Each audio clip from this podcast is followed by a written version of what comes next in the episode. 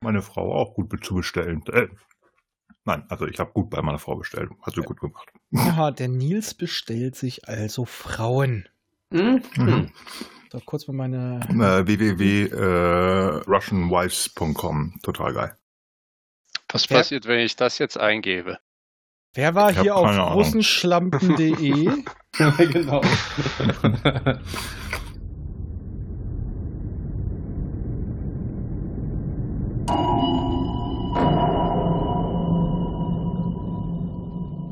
Dieser Podcast ist Teil des Podcast-Netzwerks dbpdw. Die besten Podcasts der Welt.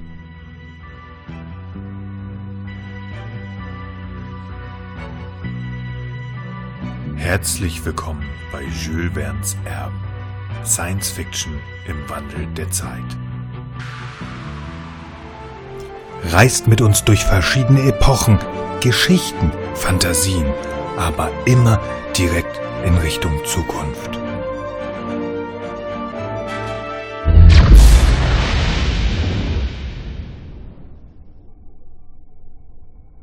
So, siehste, der Sprung hat geklappt. Die letzte Reparatur war doch super. Guck mal, wir sind nicht abgestürzt. Wir befinden uns im freien Raum und da ist ein zerbombter Planet vor uns. Ich wollte gerade sagen, das hat ja super geklappt, mein Freund. Wo sind wir? Äh, Was ist das Computer, denn jetzt schon wieder? Computer, sag uns bitte, dass das nicht die Erde ist. Dies ist der Planet Caprica. Oh Gott sei Dank, es ist der Planet Caipirinha. Ja, das geht. Prost. Oder äh, war's Computer, wie war das nochmal? Mein Gott, es ist der Planet Caprica. Tüdelü. Ah, Lass den Typen da raus. Caprica. Sagt dir das was? Nö, nö, nö. Es klingt aber irgendwie na, na, nach Getränk.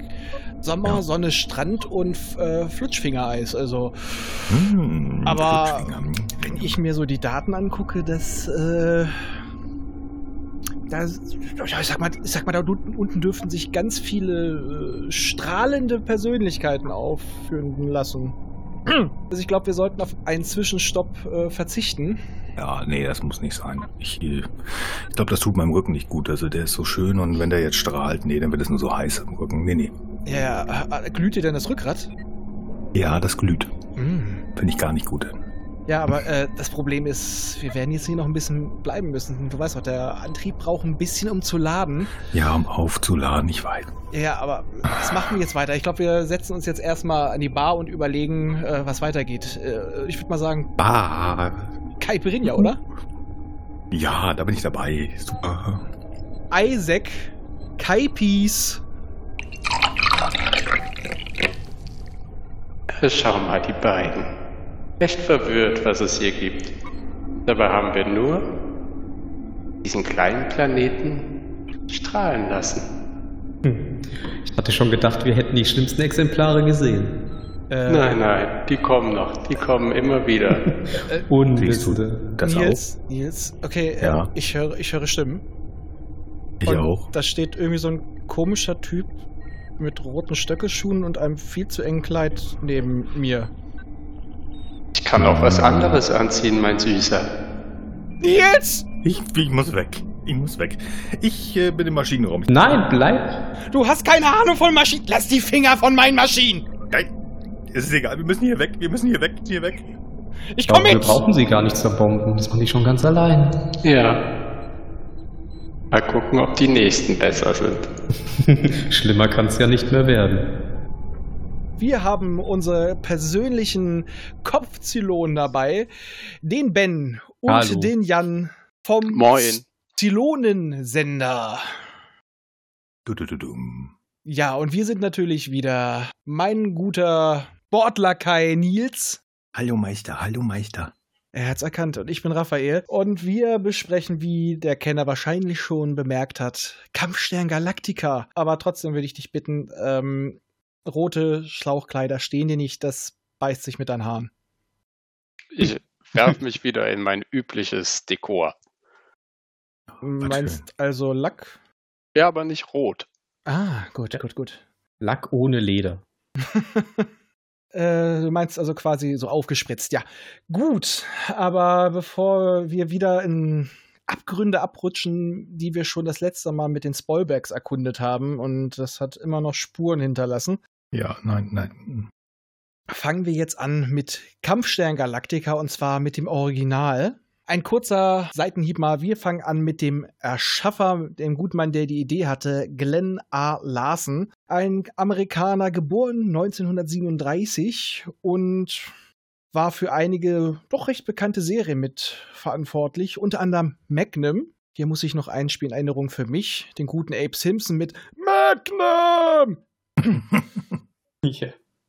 Und War es nicht Madlock? Ich glaube Magnum auch egal, dann kommt jetzt hier Matt. Irgendwo finde ich schon, Ja. irgendwo finde ich schon Magnum. Und er war für Knight Rider mitverantwortlich. Uh. Und da sehe ich doch gewisse Parallelen. Ein rotes Lauflicht. Mhm. Mm. War Kit vielleicht der erste Zylone? Das kann gut sein. Und er nimmt Rache Ja. für David Hesser aufs Hintern, der Oh. ganze Zeit in seinem Sitz saß. Und er war auch für die ganzen, für einige der spätigen Remakes mit als Berater tätig oder beziehungsweise als beratender Produzent, nämlich für das Remake von drei- 2003 und auch für die Serie Caprica, die leider meine, in meinen Augen viel zu früh abgesetzt wurde und unglaublich viel Potenzial hatte. Und ein wichtiger Punkt noch für mich, also der gute Mann war ein Mormone, ein Mitglied der Kirche Jesu Christi, der Heiligen der letzten Tage. So einige mormonische ähm, Symboliken finden sich auch in der Serie wieder. Deswegen erwähne ich das noch. Aber 2014, also vor nicht ganz sechs Jahren, am November, ist dieser gute Mann an Speisenröhrenkrebs leider verstorben. Mm. Also er war wirklich, wie gesagt, das waren jetzt halt nur die größeren Sachen, bei denen er mit dabei war. Er war aber auch bei Team Knight Rider. Äh, Zwei Folgen Automan. Das, das ging gar nicht. Auto Oh, Ey, das war gut. Ja, und Team Knight Rider war gar nicht so schlecht. Highwayman, Highwayman war cool. äh, ein Colt für alle Fälle. Oh ja. Buck Mhm. Rogers. Also der Mann hat, ich würde mal sagen, so ziemlich die 70er und 80er im Fernsehen ganz stark geprägt. Egal, der 6 Millionen Dollar Mann. Oh, das war auch eine coole oh, Das war auch toll, ja. Ja. ja Fernsehen. Ach, das waren noch Zeiten. Ja, das könnte man auch noch ausbrechen. Den hätten wir eigentlich auch mit als Thema reinnehmen können. oh Gott. Das stimmt. Vielleicht für später. Nein, aber wir wollten halt über Kampfstein Galactica erstmal das Original kurz schwadronieren, weil es muss einfach mit erwähnt werden, wenn wir über das Remake sprechen. Das gute Original lief nämlich von 1978 bis 1980, war eine für die damalige Verhältnisse sehr teure, sehr aufwendige Serie, die Special Effects hatte, die auch locker mit damaligen Kinofilmen mithalten konnten. Also die Serie ist auch teilweise als Zusammenschnitt als Kinofilme in manchen Ländern gelaufen, unter anderem in Deutschland. Da gab es drei Kinofilme und das musste sich echt nicht verstecken. Also selbst das Remaster jetzt auf DVD oder noch höher sieht unglaublich gut aus, weil auch die ganzen Modelle schon sehr, sehr detailliert waren. Man sieht zwar immer noch drumherum noch so ein bisschen die Ränder, wie man es halt auch bei den alten Star Wars-Filmen sieht, bevor die nochmal nachbearbeitet wurden. Aber ansonsten Top-Qualität. Habt ihr beide, ihr macht ja mit dem Podcast Zylonsender über das Remake, habt ihr eigentlich die alte Serie komplett gesehen? Also ich nicht. Ähm, ben, weiß ich nicht, Ben hat auf jeden Fall mehr davon gesehen als ich. Also ich hab, ich kann mich daran erinnern, dass ich die in meiner Kindheit mal so äh, einzelne Folgen immer mal wieder gesehen habe, aber ohne wirklich den Gesamtzusammenhang zu verstehen. So wie das, wie das ja so in den 90ern üb üblich, üblich war, dass man quasi mittags irgendwelche Serien geguckt hat, wo ja jede Folge in sich eigentlich abgeschlossen war. Aber so wirklich, ich sag mal, wie man das heutzutage macht, dass man eine Serie am Stück guckt und wirklich eine Folge nach der anderen, bis man dann auch wirklich irgendwann mal durch ist, nee, habe ich auch nicht. Ja, ich kann auf jeden Fall das aktuell empfehlen, vor allem auf der DVD sind halt auch die geschnittenen Szenen mit dabei. Also Ah, okay. viel Konfliktpotenzial, was wir dann in dem Remake geliebt haben, gab es schon im Original, wurde hier bloß komplett rausgeschnitten. Es sind teilweise ganze Folgen weg. Aber einfach nur mal für die Leute, die das wirklich nicht kennen, einfach mal kurz umreißen, worum geht es eigentlich. In Kampfstern Galactica im Original geht es darum, dass die menschlichen Ko zwölf Kolonien von den Telonen einer Roboterrasse angegriffen werden. Was wir in der Serie nicht so direkt erfahren, ist, dass die Zylonen eigentlich von einer anderen Rasse erschaffen wurden als Kampfmaschinen, die die aber niedergestreckt haben und sie eigentlich nur die Menschen angegriffen haben, weil die Menschen es gemacht haben wie die Amerikaner. Sie haben sich einfach überall eingemischt. Und die sind halt effizient und haben gesagt, dann bomben wir die komplett weg.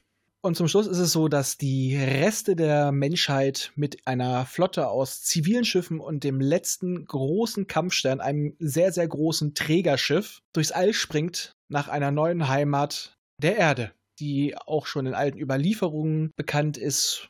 Und auf dieser ganzen Strecke wird einiges an Außerirdischen getroffen. Ich werde da jetzt nicht so tief reingehen, weil man soll sich selber angucken. Wir treffen auf den Teufel, auf Engel, haben ganz viel mit italienischen, wollte ich schon sagen, mit ägyptischer und griechischer Mythologie zu tun. Und es gibt da auch Verräter in der Menschheit.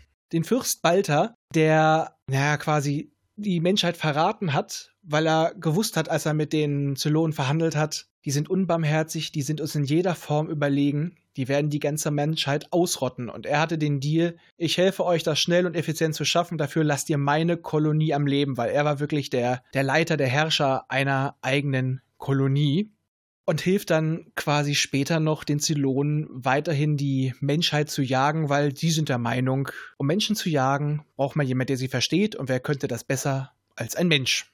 Und Macht die Serie Sinn. ist auch lange gut, bis sie in einer der letzten Folgen ein Signal von der Erde empfangen. Und dann haben wir einen Zeitsprung. Dann gibt es nämlich quasi eine Art, wie soll man sagen, eine Art Spin-off. Dann haben wir nämlich Battlestar 1980. Da sind die schon auf der Erde angekommen. Einige absolut nervige Kinder sind plötzlich erwachsen und sind einfach nur nervige Erwachsene.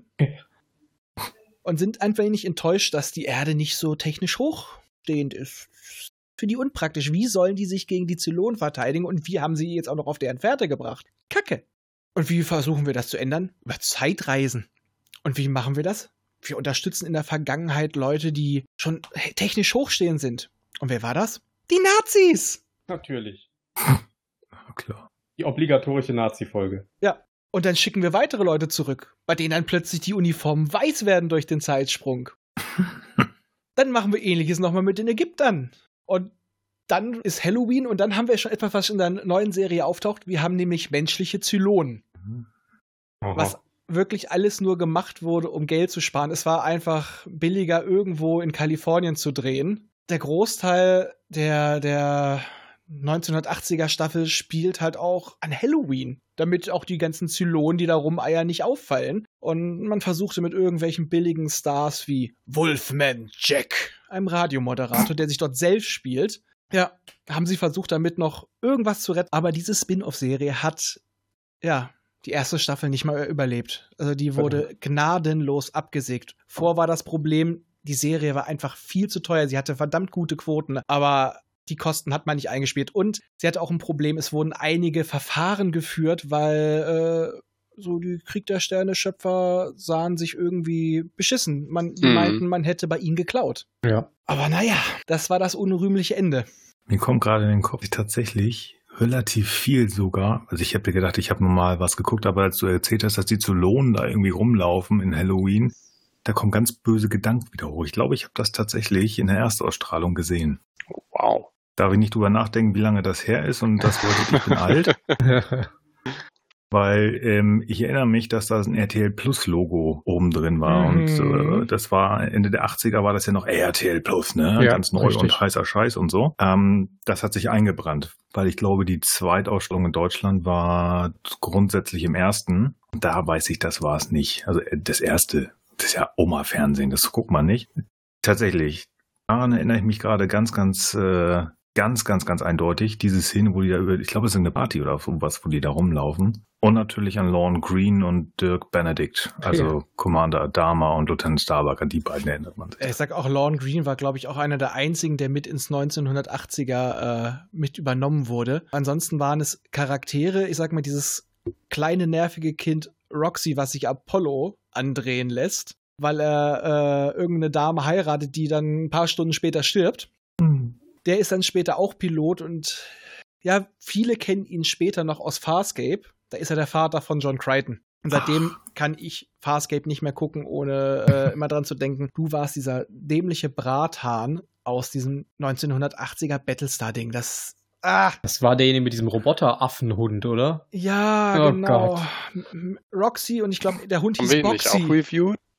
Äh, Ja, Mhm. den gab's in dem, wir haben doch den alten Film gemacht und da kam der Ja, auch ja, vor. genau. Da hat Ja. er ihn doch, glaube ich, auch, hat er ihn da gefunden? Ich weiß es gar nicht mehr. Irgendwas war auf jeden Fall. Nein, sein Hund wurde doch getötet bei dem. Stimmt, der echte An- Hund wurde getötet und dann hat er diesen Roboterhund bekommen. Ja, wir, ha wir haben nichts mehr zum Überleben, aber wir können einem Kind einen Roboterhund bauen. ja. Ja, Wir machen's für die Kinder.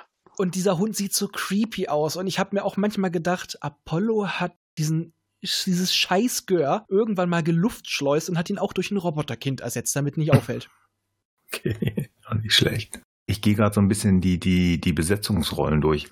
Also das ist mir damals überhaupt nicht aufgefallen. Und ich muss dazu sagen, ich habe mir extra für diese ähm, Aufnahme das Remake oder Remake ist es ja nicht, Remastered, irgendwas, wie auch immer man das, das, das wissen Ben und Jan bestimmt, wie man das äh, schlau ausdrückt. Also die neuere Variante. Die habe ich günstig. Reimagined, würde ich sagen. Rematch. Also ist, meinst du jetzt unsere Re- Serie Reimagined oder? Series. Ja, genau. Oder Genau, Remake, ja. Ja. Es nimmt die Grundprämisse, macht aber was Neues raus. Remaster wäre, wenn du jetzt einfach nur das Material aufgebessert hättest. Genau. Okay, Reimagine.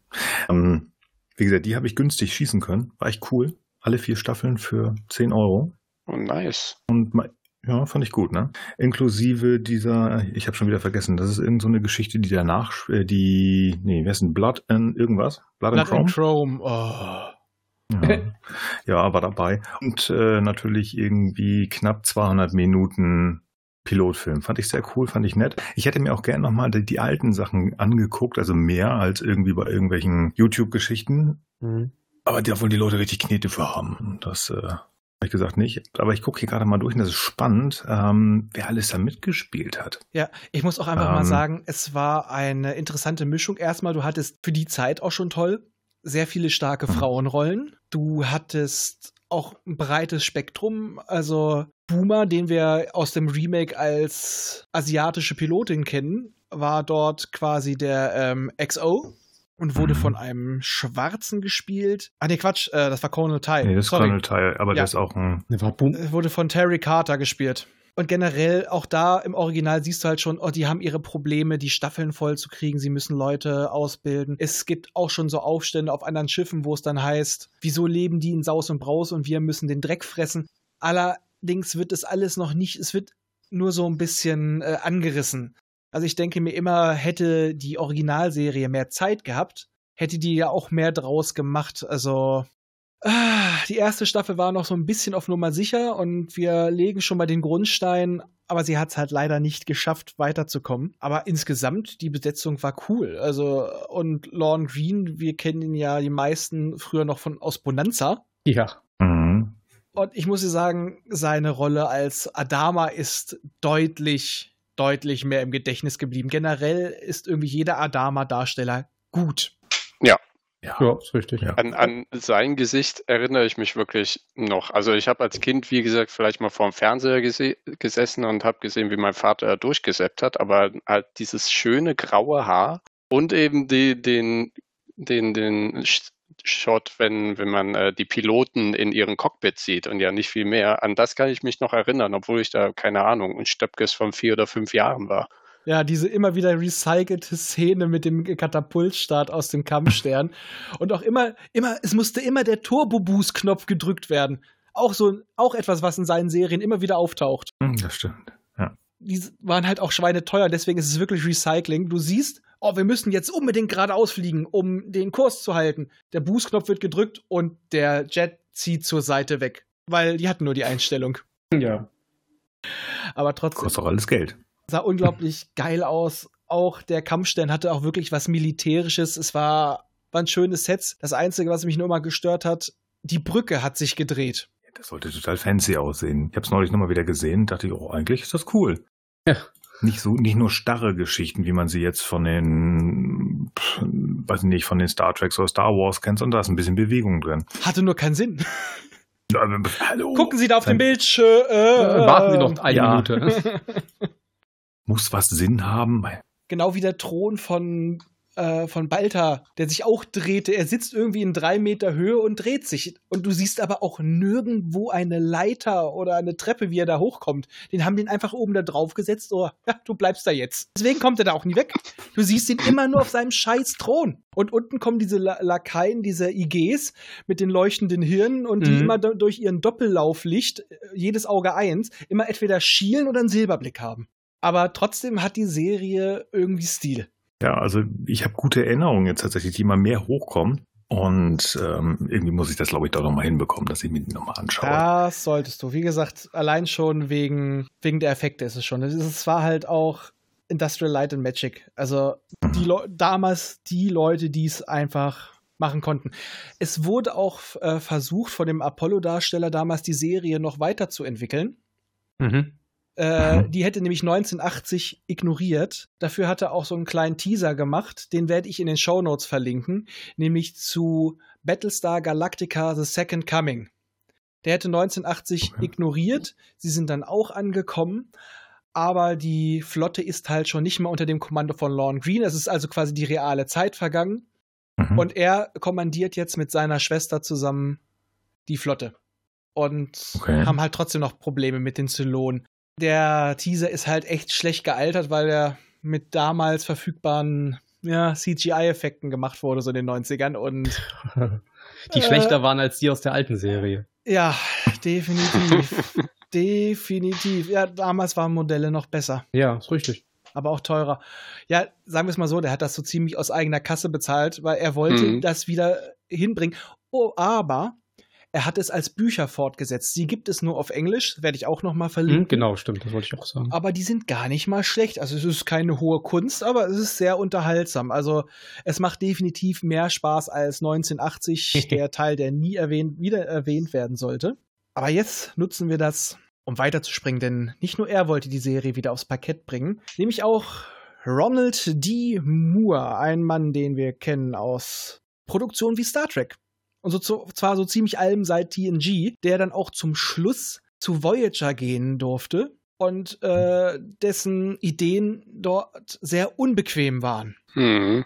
Ja. Weil Mhm. überlegen wir, wir haben ein Schiff, was auf sich allein gestellt ist, einem langen Weg nach Hause. Und bei sowas gibt's ja Probleme. Aber das durften die Leute ja bei äh, Voyager nie machen. Ich sage nur ein Jahr Hölle. Äh, so ist es ein ja, Zweiteiler. Ursprünglich sollte ein Jahr Hölle Stoff für eine ganze Staffel geben. Durften sie nicht machen. Und ähnliche Sachen wollte Ronald D. Moore auch durchdrücken. Ja, und dann hat er das gemacht, was wir heute gesehen haben. Ein Voyager mit Blackjack und Nutten.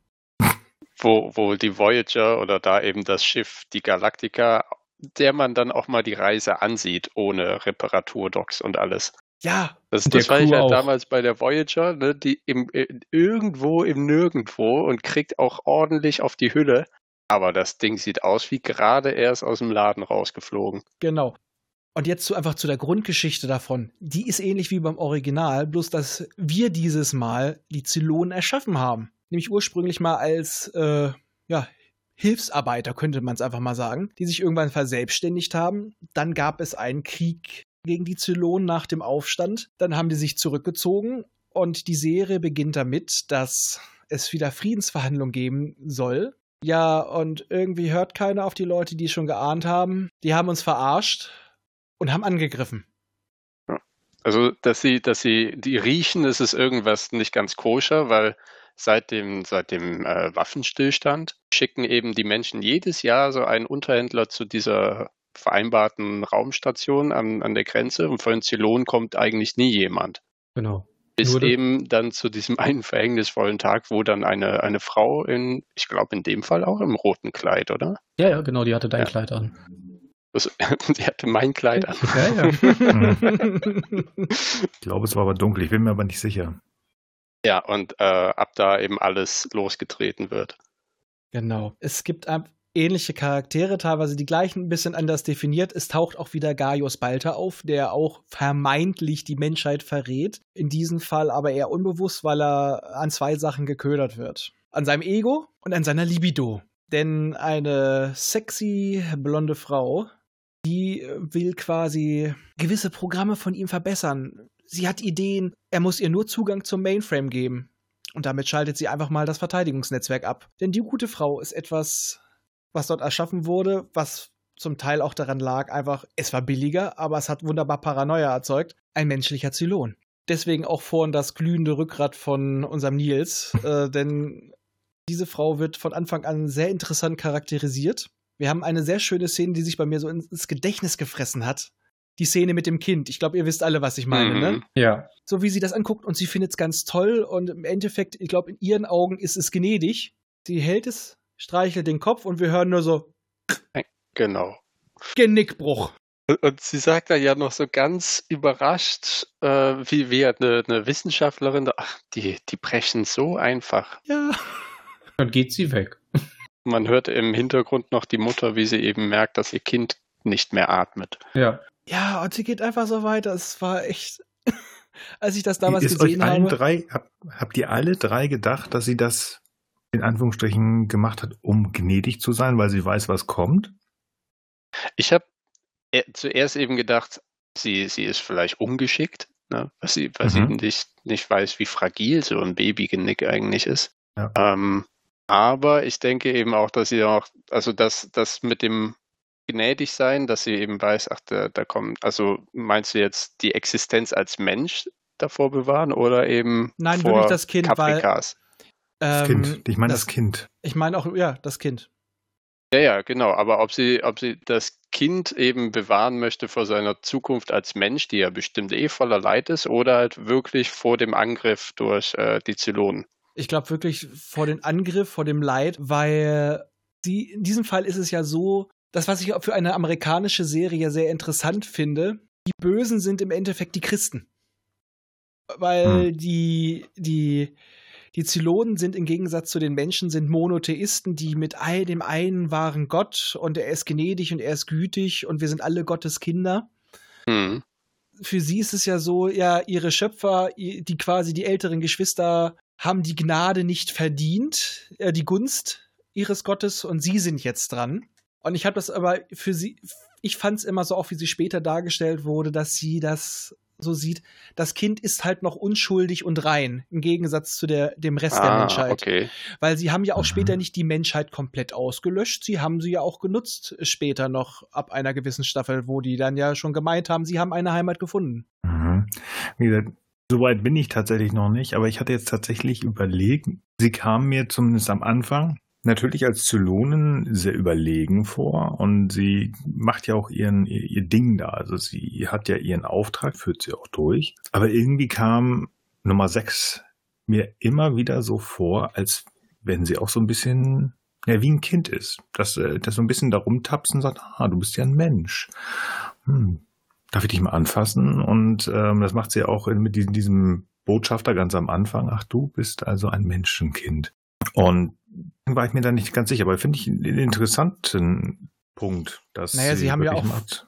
Sie haben ja vorher auch nie Menschen gesehen. Sie wurden zwar, Ja. gewisse Modelle wurden zwar nach Mensch, menschlichem Ebenbild gebaut und auch Zylonen haben das vorher schon probiert. Aber das ist wahrscheinlich wirklich der erste Kontakt für die mit Menschen. Mhm. Und Hm. vor allem mit einem Menschenkind. Ja. Mit ein, weil das ist ja auch das, was die Zylonen ja ähm, erreichen wollen. Sie wollen sich fortpflanzen können. Sogar wir werden jetzt hier auch gnadenlos spoilern, weil anders geht es nicht. Wir Ja. springen jetzt schon so hin und her, aber die Geschichte ist so verflochten. Im Endeffekt geht es den Zylonen auch darum, dass sie sich mit Menschen kreuzen, damit, weil sie sagen, sie, sind, werden zwar, sie werden nicht geboren, sie werden erschaffen, sie sterben auch nicht direkt, weil sie immer wieder quasi hochgeladen werden in, in ein Wiederauferstehungsschiff und sie kommen einfach in einen neuen Körper. Aber sie erhoffen sich quasi, dass sie dadurch, dass sie dann richtig geboren werden, indem sie sich fortpflanzen, dass sie dann auch eine Art Seele erlangen. Und dadurch ist vielleicht wirklich für sie auch noch gerade so ein, so ein Kind wirklich etwas Besonderes. Dieses, es ist rein und es ist wirklich, es ist geboren, es ist nicht erschaffen, es ist das, was sie eigentlich alle sein wollen. Die meisten. Bruder Cavill. Ja, manche sind mit ihrem, obwohl so glücklich mit seinem Zustand als äh, alter Herr im Zylonenkörper ist er ja auch nicht. Das wirft er seiner Schöpferin später in der Serie ja auch vor, Ja. wa- warum Mhm. sie ihn in diesem gebrechlichen Körper geschaffen hat, weil er sie eben, oder sie, er ihren Vater, glaube ich, ähm, verkörpern sollte. Ich glaube, wir müssen noch mal ganz kurz wir sind jetzt schon wieder. Die, ah ja, vielleicht die Zylonen. Genau. Vorstellen. Also es gibt mehrere Zylon-Modelle überhaupt. Von denen wie Six, äh, ich meine, es waren acht, ne? Äh, Kommt drauf an, wie man zählt. Also, Also wen, ja, wen also man, es gibt acht durchnummerierte und dann halt die Final Five. Genau, das meine ich. Also die acht und es gibt die Final Five, von denen wir äh, später erfahren, dass sie eigentlich die letzten sind der 13. Kolonie. Genau. Die Weil es gibt letzten die- Originalen. Genau, weil in diesem Fall ist es so, dass die 13. Kolonie nicht quasi wir sind die Menschen, sondern das waren eigentlich Zylonen, also künstliche Lebensformen, die mit den anderen, mit den Menschen quasi auch gestartet sind von ihrem Ursprungsplaneten, aber einen eigenen Weg eingeschlagen haben, weil es auch Konflikte gab. Und die haben sich dann halt auch zu so einer hohen Form entwickelt. Allerdings gab es dann da auf ihrem Planeten auch einen Atomschlag und das sind halt wirklich die letzten fünf, auch wenn es theoretisch einer mehr war, aber hm. und das sind die Final Five, die wir halt auch ja im Laufe der Serie zum Ende hin auch erkennen, weil es ist immer die Frage, wer sind sie?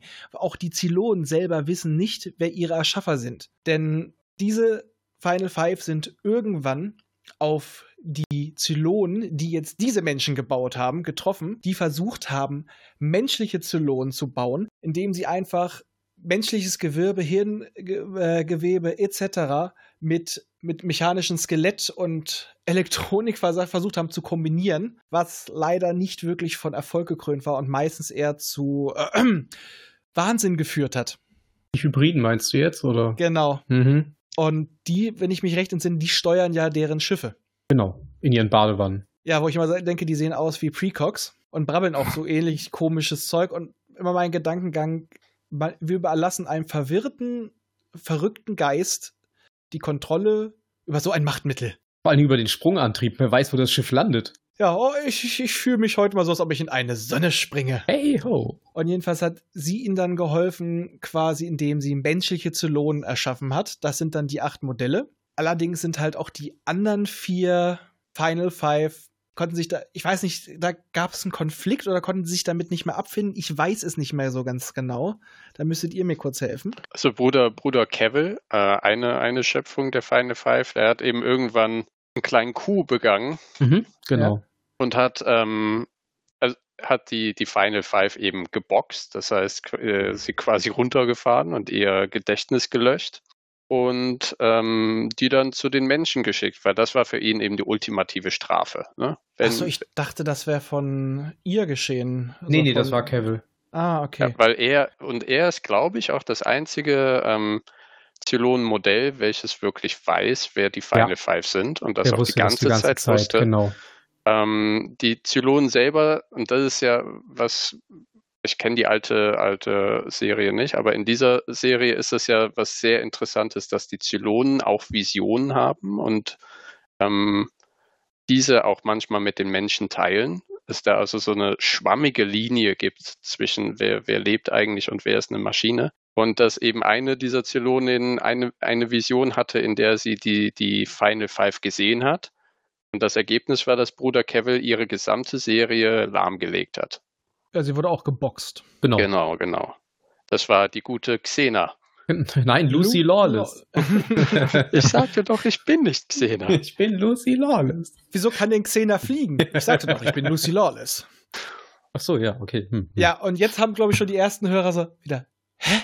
Ja, guckt's euch Ja. an. Da- Das ist so, das ist auch eine Krankheit, glaube ich, aus dem Zylonensender. Wir springen immer sehr viel hin und her. Es ist aber auch schwer, das nicht zu tun, Ja. weil du musst dich auf so viele Sachen ja, das referenzieren. also, es ist wirklich eine Serie, die, die gewinnt daran, dass man sie am Stück gucken kann. Also ich wollte Mhm. sie damals nicht gucken, ich habe nur den Pilotfilm geguckt, also die Miniserie anfangs, und dachte so, äh, ja, wir sind jetzt böse. Hm. Mhm, mhm. Nicht weitergeguckt.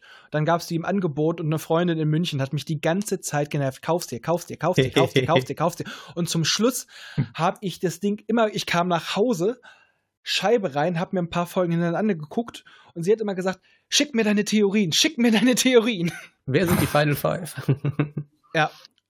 Und ich habe ja gesagt, was eigentlich auch so eine, ja, ein Grund war wahrscheinlich auch, dass es einfach eine Geldfrage war, dass acht Modelle halt von Menschen dargestellt werden.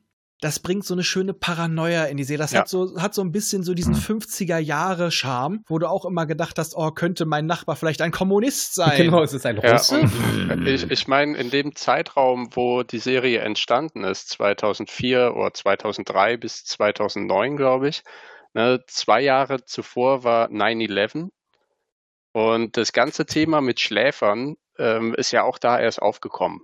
Ja. Und so wie Science Fiction ist ja auch immer so ein bisschen aus dem derzeitigen, Mhm. der derzeitigen Zeit geblickt in die Zukunft, obwohl es ja eigentlich ein Spiegel ist.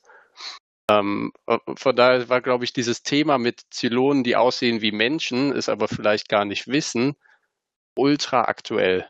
Ja, vor allem man rätselt selber mit und auch die, die, die Charaktere sind ja auch manche, wie zum Beispiel Balter, der denkt ja auch manchmal selber, er ist ein Zylon, denn er hat, nachdem er ja gerettet wurde, hat er die Dame, mit der er ja gepimpert hat, diese Zylonenbraut, die Six, hat er danach in seinem Kopf.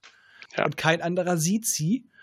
Und sie flüstert ihm immer Dinge ein, äh, wo er dann auch erst überlegt, haben, haben die etwas eingepflanzt? Bin ich verrückt? Bin ich selber ein Zylone? Und ich muss auch sagen, für mich war ja, Balter einer der interessantesten Charaktere, weil der so eine unglaubliche Wandlung in dieser ganzen Serie hat. Durchaus, ja. Also Weil der ich- gehört auch mit Abstand zu meinen Lieblingscharakteren. Zufälligerweise auch ähm, die Six, gespielt von Tricia Helfer, die eben auch diesen unglaublichen Wechsel schauspielerisch hinkriegt, eben von dieser naiven Neugierigen, wie sie eben auch am Anfang dem, dem Kind das Genick bricht, gleichzeitig berechnenden, zu dieser lasziven, arroganten, so ein bisschen suffisanten, wir nennen sie bei uns im Podcast immer die Head Six, weil sie ja in Balthas Kopf ist. Ja.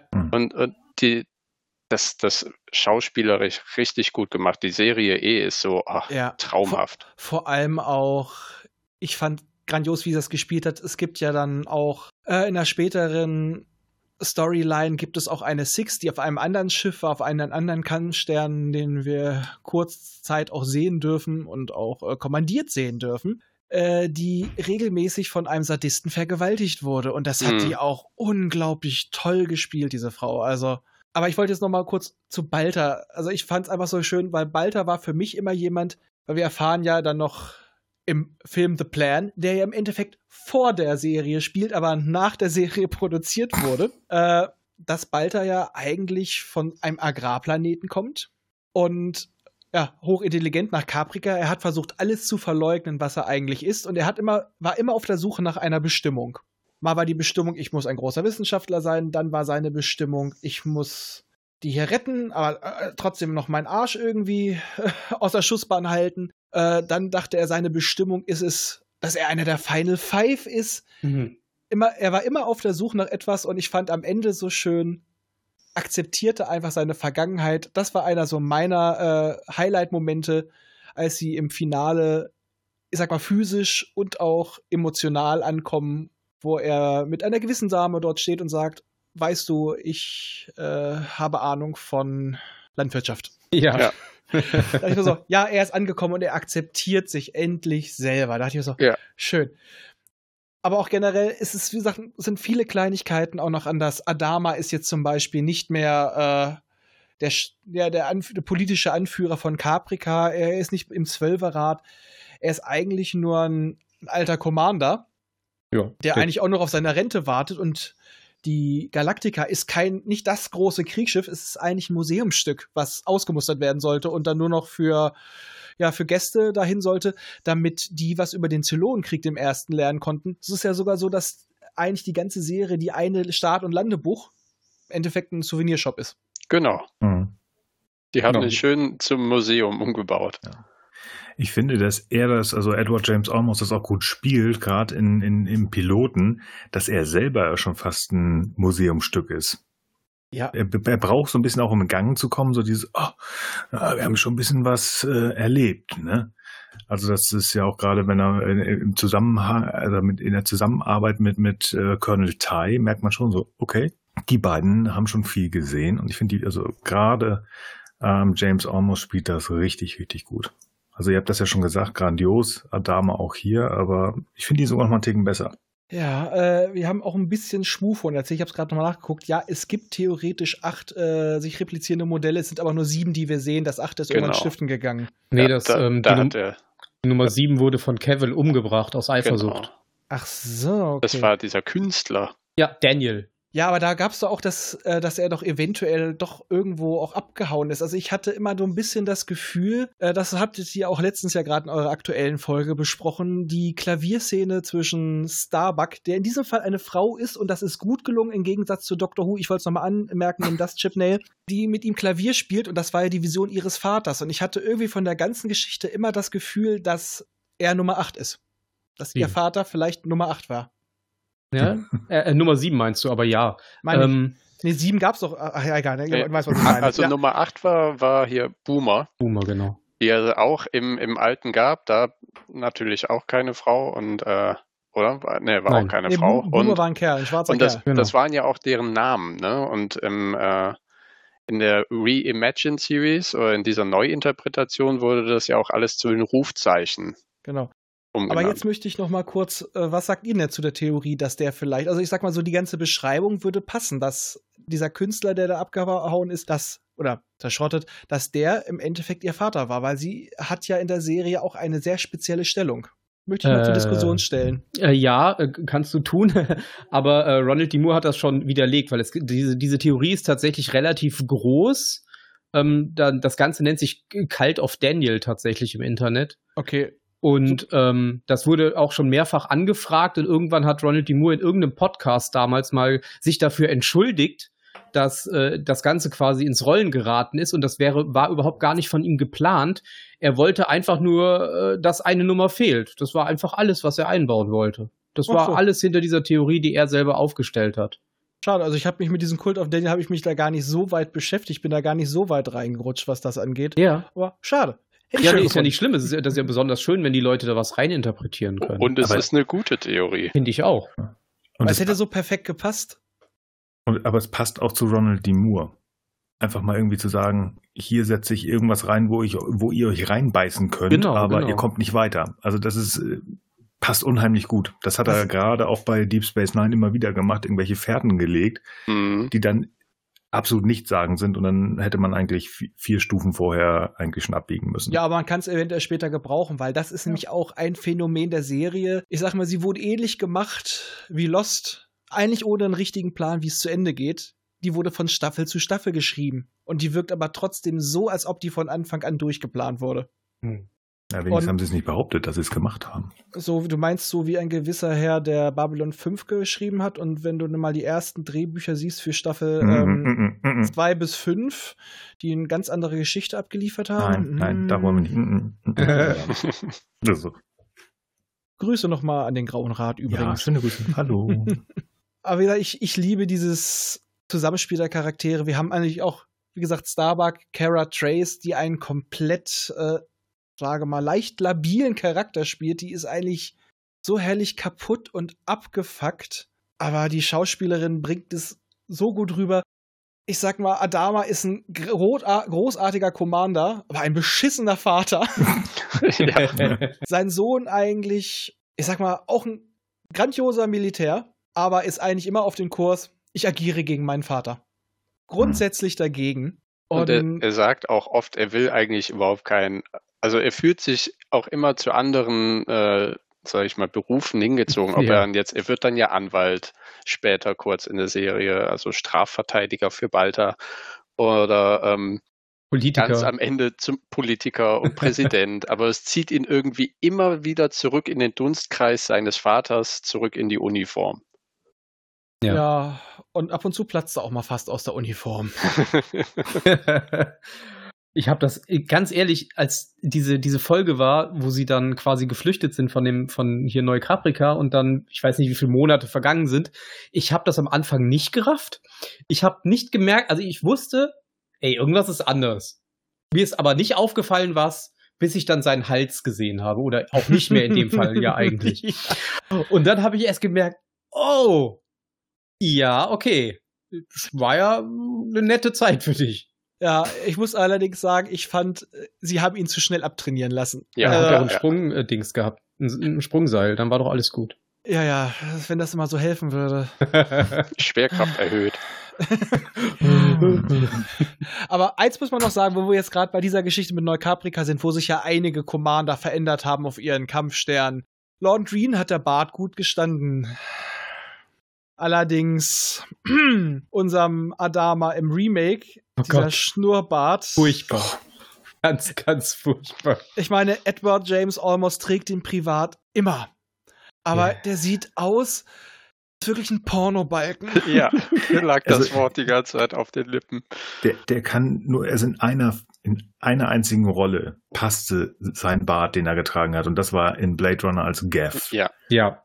Aber hier, oh nee, nee, Nee, gar Katastrophe. Ja, ein, ein, äh, ein Backlash auf unsere erste Folge. Gaff Hm. ist Gott.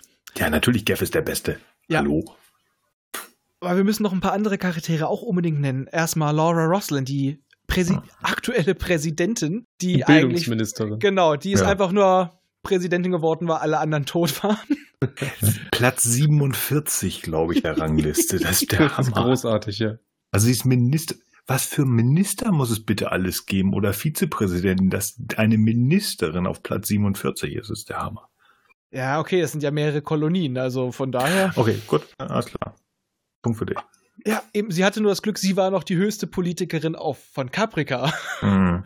der definitiv, wo man sagen kann, das ist so der, das Zentrum. ja. Ja, genau.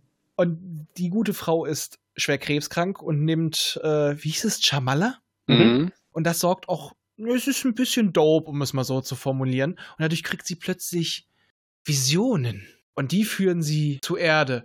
Und Adama unterstützt das auch anfangs, aber einfach nur, weil er sagt, das müssen wir nutzen, um die Menschheit zu einen, damit sie ein Ziel haben. Denn in diesem Fall ist Adama ein Pragmatiker. Der ist ein einfacher Militär und hier nicht mit so einem Geschwurbel. Ich will einfach nur irgendwie die Menschheit zusammenhalten. Und wenn wir das dafür nutzen können, dann machen wir das. Er, er weiß nicht, weil wenn es kein Ziel gibt, auf das man zusammen hinarbeiten kann, dann zerfällt das Ganze. Und dann wird es eben rein destruktiv und es gibt dann eigentlich keine Flotte mehr. Und wer weiß, am Ende wäre es dann nur noch der Kampfstern. Genau. Auch sehr schön, also eine Rolle, die ich äh, im Original sehr farblos fand. Tall Tie. Ja, Oh wunderbar. Also äh, Michael Hogan, unglaublich geil gespielt, bisschen abgewrackt, dem Alkohol sehr zugeneigt, der perfekte XO, unbeliebt hoch 10, er boxt alles durch, was, wie er sagt, der alte Mann sagt. Er will bloß selber nicht das Kommando haben. Das, das, das, das will er nicht ums Verrecken. Es gibt ja ein paar Folgen, wo er das machen muss, nachdem Ja. dem alten Mann etwas passiert und erst will er nur das durchboxen, was Adama vorgesagt hat, aber man merkt ihn so richtig an. Er ist dafür nicht geschaffen. Das ist, er ist so ein alter Kriegsgaul. Ja, und es gibt ja auch einigen Fallout von seiner ähm, Kommandozeit oder, Ja. Zeit als Kommandant, wo man merkt, ja, der ist wirklich nicht dafür geschaffen. Nee, der ist der perfekte XO, aber höher dürfte er nie sein. Ja. Und das, das Tolle da ist, am Anfang der Serie, also bei ihm habe ich ihn auch nicht gemocht.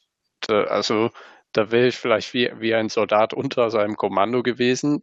Ne, Der, der kotzt einen richtig an. Aber Mhm. im Laufe dieser Serie ist es wirklich auch einer der Charaktere geworden, die, die- keine Ahnung, die ich richtig zu, zu mögen begonnen hat. Und also wir, wir haben ja eben von Neukaprika geredet, diesem, diesem Planeten. Das ist für mich auch so eine Art Wendepunkt in, in der Serie. Also die, oh ja. die menschliche Flotte flieht ja für den Zylonen und wird dann an diesem Planeten Neukaprika ähm, von denen überrascht, denn diesen Planeten finden die und bauen sich da so eine Art ähm, provisorische Stadt auf und werden dann da von den Zylonen überrascht. Und dann spielt auch äh, ein größerer Zeitraum an Folgen eben auf dem Planeten, ja, ohne, ohne Raumschiff und so weiter. Und da entwickelt sich eine ganz eigene Charakterdynamik nochmal zwischen den Charakteren, weil die eben alle andere Rollen einnehmen. Generell dürfen sich die Charaktere unglaublich entwickeln, weil, wie er schon gesagt hat, man sieht dem Schiff an, dass es schlechter wird. Irgendwann geht das Wasser aus. Und dieses All ist nicht wie im Original voller Aliens und toller Planeten, wo man alles kriegen kann. Wobei ich immer sage, Wasser, hm, Sonnensystem, fangt euch ein paar Asteroiden, die sind meistens voll mit Eis. Aber ich sag mal, eine meiner liebsten Folgen auch am Anfang ist die, wo sie alle paar Minuten springen müssen Ja. und im Endeffekt dauerhaft wach sind, wo du schon so siehst, so langsam, äh, die werden ein wenig angespannt und da muss ich nochmal den Ralf aus äh, einer unserer Popschutzfolgen zitieren. Die Tünche der Zivilisation ist verdammt dünn. Und das kriegst du da in dieser Serie immer mehr mit. Auch wie ein gewisser Knastinsasse, Tom Zarek, der von dem alten Apollo-Darsteller Richard Hatch gespielt wird, auch die ganzen äh, Missstände ausnutzt, um selber an die Macht zu kommen. Finde ich grandios. Aber das Schlimme ist auch noch, man kann einige seiner Argumente verstehen, weil das ist auch das Schöne, was unsere Protagonisten machen, ist nicht immer das Optimum. Also manchmal sind es einfach Dickköpfe, die einfach nur ihre Meinung durchsetzen. Einer meiner Lieblingssätze aus der Serie ist von, von Balta. Glauben Sie denn, dass irgendjemand in diese Flotte kommandieren wird, der nicht den Namen Adama trägt? Hm. Ja. Hat er recht. Hm.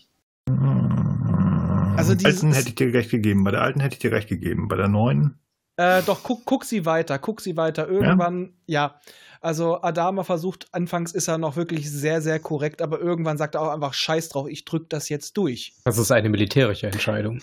Richtig. Ja, ja, das, da, die, die, diesen Spruch habe ich schon mehr als einmal gehört, aber die Frage ist halt, weil ich mir auch so, also auch da tatsächlich, ich habe einiges dann doch nochmal geguckt, also von dem, was ihr aus späteren Staffeln erzählt habt, ah, da war doch mal was.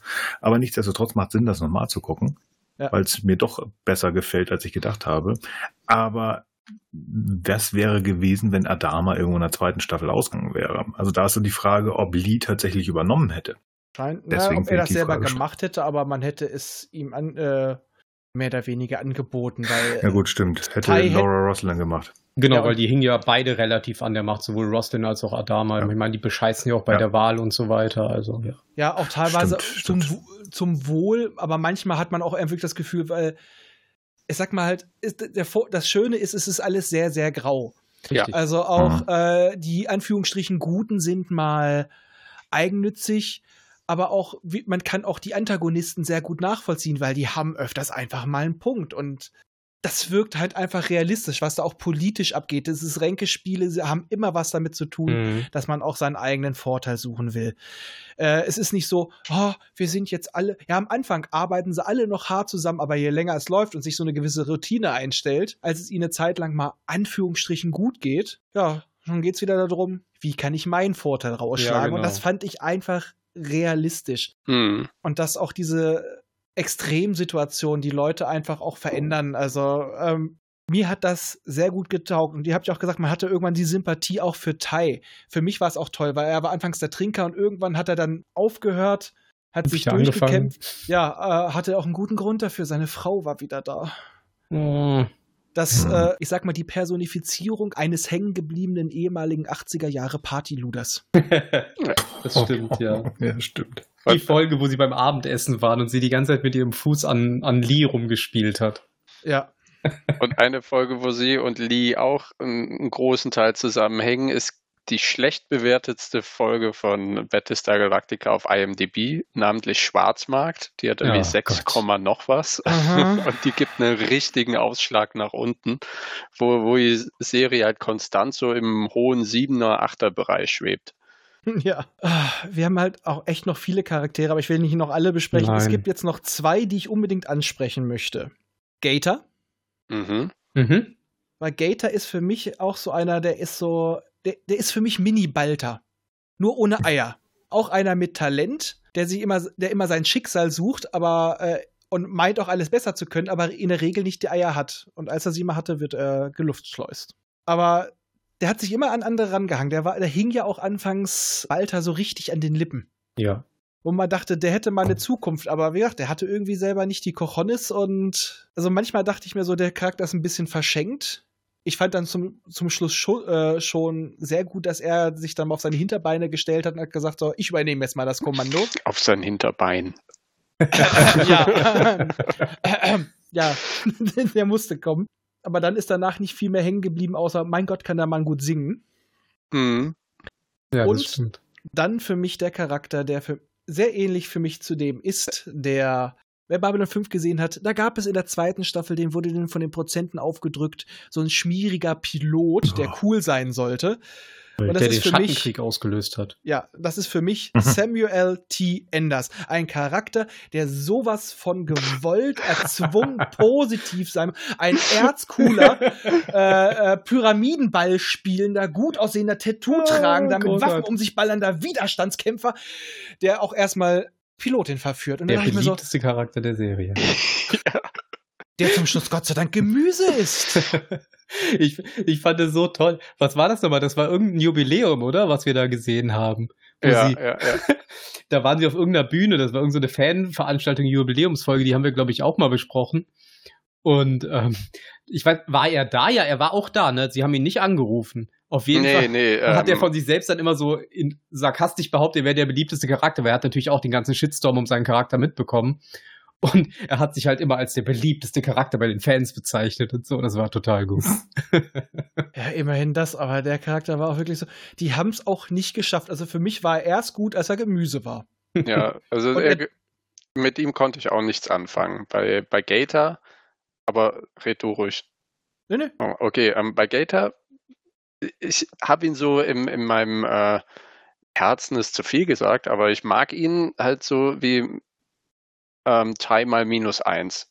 Also Gator habe ich am Anfang der Serie und auch bis Neukaprika und so weiter richtig gemocht. So ein junger, ambitionierter Offizier auf der Brücke, der eigentlich nur das Beste will, der seine Glaubenssätze und Prinzipien hat und halt denen folgt. Ne? Er ist ehrlich, wenn zum Beispiel ähm, ein, ein Beweis gegen Balta äh, fingiert wird, er habe mit den Zylonen kollaboriert, was er ja in Wahrheit auch hat.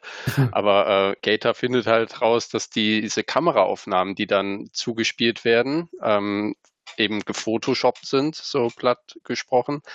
Da, das findet er raus, das verschweigt er nicht, das, das sagt er halt. Und er hat auch mehrere andere Momente, zum Beispiel eben auf Neukaprika, wo er zwar Baltas ähm, Gehilfe ist, so sein Sekretär, aber dem Widerstand immer geheime Botschaften zuschleust. Mhm. Wofür ja, aber auch, zu, Entschuldigung, da muss ich ihm einhaken, zu ehrlich.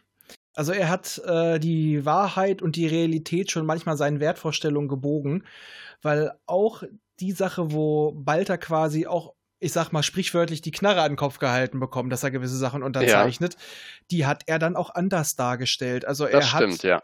Also er hat irgendwann angefangen äh, zu richten und die äh, Realität zu biegen, um seine Wertvorstellung durchzudrücken. Genau. Und Und ich muss einfach sagen, für mich war er anfangs ein Schleimscheißer. Als Antagonist wurde er irgendwann interessant. Aber bei ihm hat für mich immer gefehlt so dieser letzte, letzte Sprung. Und als Ja, dann mal ja, kam, ja. als das dann kam, dann äh, gab es halt keinen letzten Sprung, dann gab es ein letztes. und er wurde rausgeblasen. Na, Eigentlich wurden sie Aber- erschossen. Ach so, die wurden gar nicht raus. Die saßen doch auf dem Stuhl auf den vor dem Stühlen, ja. Erschießungskommando und da meinte doch im Ah, letzten ja. Moment, oh, es hat aufgehört zu jucken und dann hört man nur noch das MG. Ja. Ah. Aber ne, wo du, wo du das eben sagst, wo er eben die, ähm, die Szene mit Balta nachher in der Gerichtsverhandlung das eben falsch erzählt, das ist alles passiert eben nach diesem Neukaprika. Und er, er wäre beinahe mal von dem selbstgewählten Tribunal der äh, Widerstandskämpfer auch Mhm. hingerichtet worden. Und danach stimme ich dir voll zu, da hat es sich sowas geändert.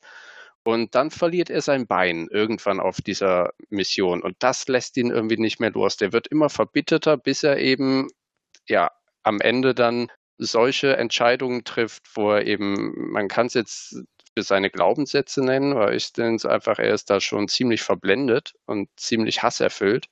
Mhm. Und ähm, da, das zeichnet ihn aber halt für mich auch mehr als Charakter. Ich stimme dir zu, dass er halt am Anfang so ja, der, der mitlaufende Wohlfühlcharakter ist und am Ende eben ein bisschen Reibungsfläche bietet, bis er dann ja aus der Serie austritt. ja, ich sag mal, hat bei mir aber immer so der letzte Punkt gefehlt. Ja, das stimmt. Er er ist für mich einfach immer so ein Charakter gewesen, äh, wie du schon sagtest, so enttäuscht, verbittert. Jemand, der meint, die Welt schuldet mir was. Mhm. Ich habe das verdient und ich bekomme das nicht. Wieso kriegen die das alles?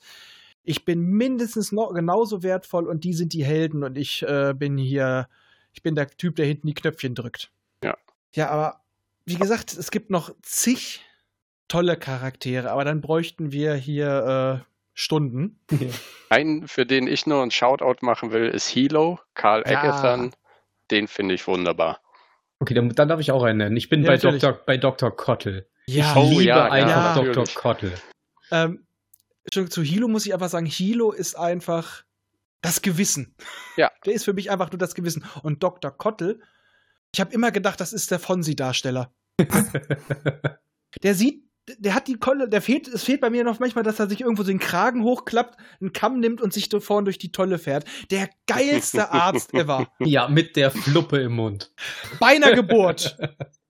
Ich Ach, finde das schön, dass du, dass du Hilo das Gewissen nennst, weil mir ist dann gerade, habe ich gedacht, in halt dieser Serie, wo so viel Grau ist, wo eben auch so viele Probleme thematisiert werden, wie eben Kriegsrecht, religiöser Extremismus, Selbstmordattentäter äh, und so viel mehr, also hier Wahlbetrug, richtig viel Scheiße läuft da herunter, davon abgesehen, dass es ein Genozid gab und so weiter und dass man halt dieses Gewissen hat, wo man sich noch festhalten kann. So, es gibt da noch irgendwo in diesem Militär diesen moralisch kompetenten Charakter. Vielleicht mag ich ihn deswegen so, weil mich die Serie sonst viel mehr äh, mitgenommen und fertig gemacht hätte, als sie es eh schon hat. Ja, der erdet einen so ein bisschen noch. genau, mal. Stimmt, ah, das ist, Erde ist schön. Ja. Es Im passt zur All. Serie. Erden im All. Äh, nee, ich muss sagen, ja, fand ich auch toll. Also ich hatte, man hatte dadurch noch mal so diesen, diesen Blickwinkel durch ihn und vor allem, er wird auch die ganze Folge nicht verdorben. Er hält immer noch dran fest. Ja. Er ist quasi so ähnlich wie ein, äh, ähnlich wie Gator, nur dass er nicht irgendwann meint, ich hätte das verdient. Der ist einfach glücklich mit dem, was er hat. Er nimmt Mhm. das, was gerade kommt und er glaubt immer noch an das Beste in den Leuten. Ich glaube, er ist auch irgendwann mal kurzzeitig auch XO, ne? Ja, das ist in der Zeit, wo sie von Neukrapika geflohen sind, wenn, äh, wenn Apollo quasi die, äh, das, die, wie heißt sie? Die andere, Pegasus. die Pegasus. Die Die Pegasus, Pegasus, ja. kommandiert, ist er XO auf der Galaktika. Ja, also muss sagen, also die, die ganzen Titel und Stellen, die werden zigfach hin und her getauscht, weil Leute werden degradiert, Hm. kurzzeitig suspendiert, befördert, hin und her, also Umgebracht. umgebracht, Hm. ja. Äh, Es ist, es wird einfach nicht langweilig in der Serie, aber auch die Zylonen sind sehr interessant. Also auch als sie dann quasi Caprica besetzt haben, ich fand eine der sehr bedrückenden Szenen, weil äh, Kara Trace ist ja irgendwann auch auf dem Planeten. Ich glaube, sie wollte den, den, diesen Pfeil der Athene holen, oder? Ja, dem Pfeil, Speer, irgendwie sowas. Ich glaube, Pfeil war. Ja, egal. Auf jeden Fall, Athene ist ja Göttin der Jagd, daher irgendein Jagdgerät. Und es gibt dann eine Folge, wo sie dann in so einem, ja, in einem Krankenbett aufwacht mit einem Oh, Arzt. oh ja. Und die fand ich so bedrückend. Im Endeffekt ist es da nämlich so, dass sie ihr die Eierstöcke entnehmen wollen, halt für die Reproduktion. Und das fand ich eine so herrlich simple, aber bedrückende Folge. Das hatte so viele Kammerspielmomente und das, das liebe ich. Also das ist so eine meiner Favoriten, die sich bei mir so direkt eingebrannt haben. Ähm, halt auch wieder durch gute Schauspieler, abgesehen von einem gewissen Herrn Anderson, den wir in der Folge auch sehen. Ja. Ah, Pfeil des Apollo. Ich habe gerade nochmal Ah, nachgeguckt. Apollo, nicht Athene. Ah, Okay. Ich muss sagen, es gibt so viele dann auch, die äh, auf, wie heißt es, ich will gerade, ich will gerade Goal sagen, da, ähm, äh, die Szene, mit, die, die Folge mit dem Opernhaus. Wie heißt der Planet nochmal? Kobol. Kobol, ja. Auch grandios. Auch die Rachegefühle von Adama, nachdem ihm doch dieser eine, ja, Boomer-Zylone erschossen hat und er trifft dann später wieder auf ein Modell, was damit gar nichts zu tun hat, die dann sogar im Endeffekt auf ihrer Seite ist. Und ja, die, die äh, Star Trek-Version wäre jetzt, naja, du bist das nicht, ich muss die verzeihen. Nee, er geht mit einer Waffe auf sie zu und hat richtig Hass in den Augen. Und das hat der Typ auch so gut gespielt einfach. Aber nochmal wieder zurück zu den Zulänen, das habe ich mich selber abgelenkt. Die sind sich auch nicht einig, weil irgendwann gibt es bei denen auch eine Art Personenkult, weil die Caprica Six, er hat dann äh, wirklich einen speziellen Stand, dass sie auch von ihr nicht einfach nur als eine Sechs reden, sondern wirklich von als Caprica Six. Ab da kriegt das so eine gewisse Eigendynamik. Dann sehen wir halt auch irgendwann, dass die Caprica Six ein Head Balter hat. Ja. Mhm. Und da sieht sie ihn so, wie sie ihn kennengelernt hat, als arroganten, selbstsicheren Schnösel. Und ab da wissen wir, okay, weil wir waren vorhin ja auch nicht sicher, die Head Six hat nichts mit den Zylonen zu tun. Ja. Und ab da wird's weird. Und, und das finde ich so wunderbar, dass eben die Serie den, den Zuschauer, die Zuschauerin so lange rätseln lässt, eben was hat es mit dieser Head Six überhaupt auf sich, was hat es mit Balta im Besonderen dann auf sich. Mhm. Und dann passiert eben genau dasselbe auf der anderen Seite. Und das ist wieder dieses, krass, das passiert also Menschen, es passiert aber auch in Zylonen. Wo, wo ist denn dann jetzt noch der Unterschied? Äh, den, den es ja offensichtlich gibt zwischen Menschen und Zylonen, aber dass sie eben beide so etwas haben wie, wie hetzig. Sie, sie sehen sich auch gegenseitig eben in Visionen, also diese Opernvisionen, die es ja immer wieder gibt. Ja, dazu muss ich auch bei der Opernvision generell die, die musikalische Untermalung dabei, generell der Score aus Ja, dieser ist Serie super. ist unglaublich Ja. gut. Der zieht diese Stimmung so unglaublich mit, das ist Wahnsinn. Und was halt auch passiert auf dieser langen Reise, weil die Zylonen sind sich ja auch auf Neukaprika nicht einig. Was machen sie mit den Menschen? Wie sollen sie weiter vorgehen? Es wollen ja nicht mal alle das gleiche Ziel. Es gibt auch genügend äh, Zylonen, wie zum Beispiel Bruder Kevil, der der will gar nicht menschlicher werden, der will nicht so schwach sein. Wie er hat das gesagt, ich möchte äh, dunkle Materie schmecken können, ich möchte Radiowellen hören können und nicht in so einem schwachen menschlichen Körper stecken, der irgendwann stirbt. Das entwickelt sich ja irgendwann schon so weit, dass es ja dann äh, auch Rebellen unter den Zylonen gibt, die dann auch den normalen Centurions, ja, die sollten ja mehr oder weniger lobotomiert werden, damit Mhm. die nur noch gehorchen, weil auch die beginnen irgendwann eine eigene Interessen zu entwickeln. Es fand ich unglaublich geil. Und wo ich gerade dabei bin, was ich Hammer fand, die Zylonenschiffe, und das ist für mich eigentlich logisch für eine künstliche Lebensform. Wieso soll ich einen menschlich, Menschen, also einen humanoiden Zylon in ein Flugzeug setzen, Hm. wenn ich das Flugzeug selber Zylon sein kann? Und die sind im Endeffekt dort nichts anderes wie als Tiere im Endeffekt. Genau. Die werden irgendwann mal wie Hunde beschrieben, die, Ja. die Raider. Und die, sie haben noch größere Schiffe, so Truppentransporter, wo sie Zylonen auch einladen. Das sind tatsächlich noch Maschinen, die Piloten brauchen. Ähm, aber da, diese Jäger, das sind eigene Lebewesen. Das ist Und- total cool. Und die werden auch jedes Mal, wenn sie abgeknallt werden, hochgeladen und woanders rein. Also kurzum, die werden mit jedem Abschuss schlauer. Also ich fand's, das war ein geiles Konzept, aber darauf gehen wir nachher noch ein. Auf jeden Fall, zum Ende hin haben wir es halt auch so, dass sich die Rebellen-Zylonen mit den letzten Resten der Menschen verbünden. Und zwar ungefähr, glaube ich, ab dem Zeitpunkt, als sie dann wirklich auf die echte Erde treffen und feststellen, es war ein Zylonenplanet. Und alles ist kaputt. Ja. Und das schon lange. Das, da war das doch auch schon so, dass äh, Kara weg war und wieder aufgetaucht ist, ne? Die hat sie Ja. ja dorthin geführt. genau. Das Und- ist Sie findet ja dann auch sich selbst auf dem Planeten liegen. In ihrem verbrannten Jäger. Genau, weil sie kam, taucht irgendwann auf und das Schiff ist fabrikneu. Ja. Da ist auch die, die, die Galaktika schon so im Arsch, dass sie wirklich nur noch äh, durch Zylon-Technologie, durch so eine Biomasse überhaupt noch zusammengehalten werden kann, weil die anfängt wirklich zu zerbrechen. Das fand ich so unglaublich geil. Da komme ich jetzt auch wieder auf so eine Folge. Das war doch mit der Tyrium-Raffinerie, wo dann auch Kinder gearbeitet haben, was die einfach gerne ignoriert haben. So nach dem Motto, solange ich es nicht weiß, muss ich mich dafür nicht schlecht fühlen. Ich fand es Hey. einfach nur geil. Ja, muss ja auch dazu sagen, die, die, diese, diese zivile Flotte, die bestand ja jetzt nicht nur aus Passagierschiffen, sondern es waren ja auch wirklich viele Flüchtlinge in irgendwelchen, wie du sagst, Industrieschiffen oder Transportschiffen oder also Materialtransportschiffen untergebracht, die jetzt nicht so in relativem Luxus gelebt haben wie die Militärs auf der Galactica oder eben die Präsidentin auf der Colonial One, Ja. sondern denen ging es halt richtig dreckig auf ihren Schiffen. Ja, ich dachte immer so dabei an ein Kastensystem. Ja, hatte das Ja. schon, ja, ist richtig. Das, das gibt's ja auch. äh, Ähm, es gibt diese eine Folge, wo eben auf der Galaktika ähm, Flüchtlinge ankommen. Mhm. Und es gibt diesen einen Arzt, der eben auf dem Hangardeck die Flüchtlinge versorgen soll. Und ich weiß nicht mehr, von welchem Planeten die kommen oder von welcher Kolonie die ursprünglich kommen, die Flüchtlinge. Jedenfalls ähm, ja, macht der Typ nichts anderes, als sie umzubringen. Genau. Tötet quasi alle von einem Planeten, weil er die nicht ausstehen welcher war denn das noch? Ach, hör auf. Weiß ich nicht. Ja Das war auf jeden Fall auch so ein extremer Planet. Genau. Die haben auch Medizin abgelehnt und so genau, weiter. genau.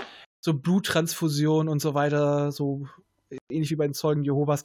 Und das konnte halt nicht ausstehen. Hat er gesagt, dann, dann gehen die halt drauf. Aber die Weisung war halt, nein, wir müssen so viele Leute behalten, wie wir können. Ja, es ist sinnig, wenn man nicht mehr viele hat. Genau, es ist ja auch so dann die Frage, als dann Kinder geboren werden und die eine Mutter wollte das nicht haben, es wird dann plötzlich angeordnet, es darf nicht abgetrieben werden. Mhm. Und dann kann man sagen, Eingriff in die Persönlichkeitsrechte. Allerdings, ja, es Wenn geht um das Überleben. Genau, wenn du, wenn du wirklich nur noch ein paar Menschen hast, und ich meine, es fängt ja mit knapp 50.000 an und es wird ja auch doch immer weniger, dann musst du solche Entscheidungen treffen, dass du da einfach sagst, nee, du kannst das Kind nicht wegnehmen, du musst es gebären, dann geben wir es an jemanden, der es haben will. Aber dieses Kind muss einfach groß werden, damit einfach die Menschheit wieder aufgebaut wird. Ja, da fand ich nur schade, dass sie das dann so äh, unter den Teppich gekehrt haben, mhm. dass das dann quasi weitergegeben wurde. Es sollte dann erzählt werden, es wäre normal geboren. Wieso haben sie das nicht offen ausgesprochen? Okay, sie möchte ein Kind, sie wollen kein Kind.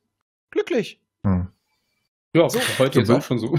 So böse das jetzt klingt, es gibt eine ganz interessante Serie, die also wirklich eigentlich ein ganz düsteres Bild äh, baut, aber auf dieser Idee aufbaut und das ist äh, The Handman's Tale. Mhm. Wo man, mhm. also ich habe mir die angeguckt, wo ich mir dachte, hm, Schluck. Das ist eine ganz, ganz düstere Geschichte halt, wo Frauen dazu benutzt werden, regelrecht um ja Kinder zu gebären sehr düster, aber die Frage, die ich mir dabei gestellt habe und ähm, in, in, diesem Fall dann halt auch, ob es nicht wirklich so wäre, wenn ihr sagt, okay, warum auch immer, es kommen wenig, es sind wieder wenig Menschen oder man kann sich schlecht reproduzieren bis gar nicht, ob man nicht wirklich solche ähm, ja, Regelungen treffen würde. Ja, ja schade, wenn das nicht wirklich durchgenommen wurde. Wäre sehr wahrscheinlich. Aber jetzt nochmal wieder zurück zu den Zylonen. Die haben nämlich auch einen Knackpunkt in ihrer Entwicklung. Nicht nur jetzt, dass sie irgendwann Rebellen werden, denn irgendwann ist auch ihr Auferstehungszentrum, beziehungsweise dieses Schiff, irgendwann im Arsch, muss man sozusagen, ist zerstört. Und plötzlich sehen sie sich der Realität gegenüber, ich werde nicht nach meinem Tod irgendwo hochgeladen. Scheiße, ich habe jetzt nur noch dieses eine Leben. Ja. Und da verändert sich auch noch mal einiges. Und wie gesagt, als sie halt auch feststellen, das war dieser Zylonenplanet, die Erde, wie es dann alles abwrackt und absackt in der Flotte, weil ja, sie haben kein Ziel mehr, sie springen jetzt einfach nur noch aufs Geratewohl, versuchen noch irgendwas aufrechtzuerhalten, aber im Endeffekt ist es allen fast noch scheißegal, sie sind demotiviert, sie lassen sich gehen, sie lassen sich hängen. Ja, hier, die, also hier, Duala erschießt sich ja auch kurz danach, weil sie einfach mit dem Druck nicht mehr klarkommt. Ja, fand ich so beeindruckend. Da dachte ich auch so, was machen sie jetzt? Weil vor allem sich so, es ist jetzt erst Mitte der Staffel, sie kommen auf die Erde, machen sie jetzt auch noch so, wie es da weitergeht. 1980. Und erfährst, ja, und dann erfährst du einfach, das war's. Und als, als Zuschauer hing ich da auch wirklich so, what the fuck? Äh, was, was, was, was soll das? Ja. Aber zum Schluss finden sie ja noch, soweit greifen wir voraus, unsere Erde mit einem primitiven menschlichen Volk, mit dem sie witzigerweise genetisch kompatibel sind. Mhm. Und entscheiden sich dann ja auch, ähm, das ist dann Lees Idee, nicht eine eigene Kolonie dort aufzubauen, sondern sich zu vers äh, verstreuen und die Lehrmeister dieser Leute zu sein. Und das fand ich recht schön, weil vorher hat man sich auch gedacht, oh, wer hat so viele ägyptische und griechische Anleihen? Mhm. Kann man sagen, ja, die hat man davon. Und die haben dann die ersten Hochkulturen gelehrt. Und das ist dann irgendwann immer mehr in den Bereich der Mythen. Deswegen äh, ist dann plötzlich auch Apollo ein Gott. Athena ist ein Gott. Mhm. Nur leider gab es nicht den Adamaismus. das wäre der beste gewesen. Ihn hat man, er, er hat sich ja alleine in eine Hütte am Ende zurückgezogen. Wahrscheinlich hat er mit niemandem mehr reden können. Ja, aber da muss ich auch sagen, da war ja schon Rosalind so krank und er hat sie quasi in den Raptor noch mitgenommen, dahin, wo er eine Hütte bauen wollte.